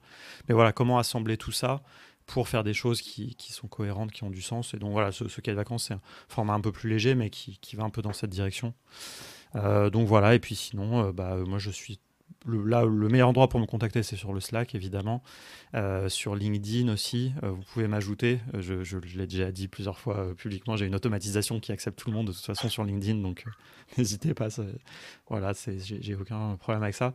Mais voilà, c'est plutôt sur le Slack. Et puis je vous invite tous et toutes, comme disait Pierre, à rejoindre l'association et venir contribuer s'il y a des sujets qui vous ont parlé. Il y a des guildes qui correspondent à plein de sujets. On a beaucoup parlé de l'open source, mais il y, a, y, a, plein. Le sujet de la professionnalisation hyper important et c'est un des sujets qui est le plus porté d'ailleurs. Donc voilà, venez au meet-up, venez, euh, si vous êtes à Paris, venez ce soir nous rencontrer, on, pourra boire un verre ensemble. Avec grand plaisir. Ce soir, euh, donc mercredi 5 juillet, au Digital Village à partir de 19h. Donc c'est le meet-up mensuel de No Code France. D'ailleurs, en parlant de LinkedIn, j'ai découvert qu'on avait 331 relations en commun. C'est beaucoup. C'est vrai. c'est beaucoup, mais pas tant que ça. Quand on considère qu'il y a 10 000 personnes dans Slack, on pourrait avoir exactement, je pense Exactement. Euh, bah, merci encore hein, Alex pour, euh, pour ta participation. Bah, merci à toi pour l'animation. Euh, hein, on, se disait en préparation, oh, on va pas faire deux heures non plus. Bon bah non, on n'a eh pas bah, fait deux heures, on a fait une heure merci à tous et toutes. On se retrouve ce soir pour le Meetup No Call France si vous êtes sur Paris et disponible. Le mois prochain, ce sera le mois d'août. Pas d'émission, je suis en vacances. Mais on reprend en septembre. Alors j'aurai le plaisir de recevoir Lorraine Vatrelot le mercredi 6 septembre à 13h autour de la question comment tirer parti du no-code en entreprise? J'ai fait beaucoup de sujets qui s'adressaient aux freelances, etc. Là, on va s'adresser en particulier aux employés, aux chefs d'entreprise. On parlera de déploiement, d'organisation, de bénéfices hein, des, outils no-code en entreprise, mais aussi des limites, des mises en garde, des, choses à savoir avant de, avant de franchir le pas. Des choses, euh, aujourd'hui, on a parlé de, de considérations philosophique euh, ou, euh, ou prospective. Euh, en, septembre, on parlera de, choses beaucoup plus opérationnelles. quelle, quelle organisation, ou pour parler comme une DSI, quelle gouvernance mettre en place, etc. Qu'est-ce qu'il faut Quels sont les, pièges à éviter Donc, notez bien le 6 septembre à 13h dans votre agenda. D'ici là, prenez soin de vous, no codez bien. Je vous souhaite un très, très bel été. Et encore une fois, merci Alex, merci à toutes et tous sur Twitch et sur LinkedIn. Et à très très vite. Salut. Salut.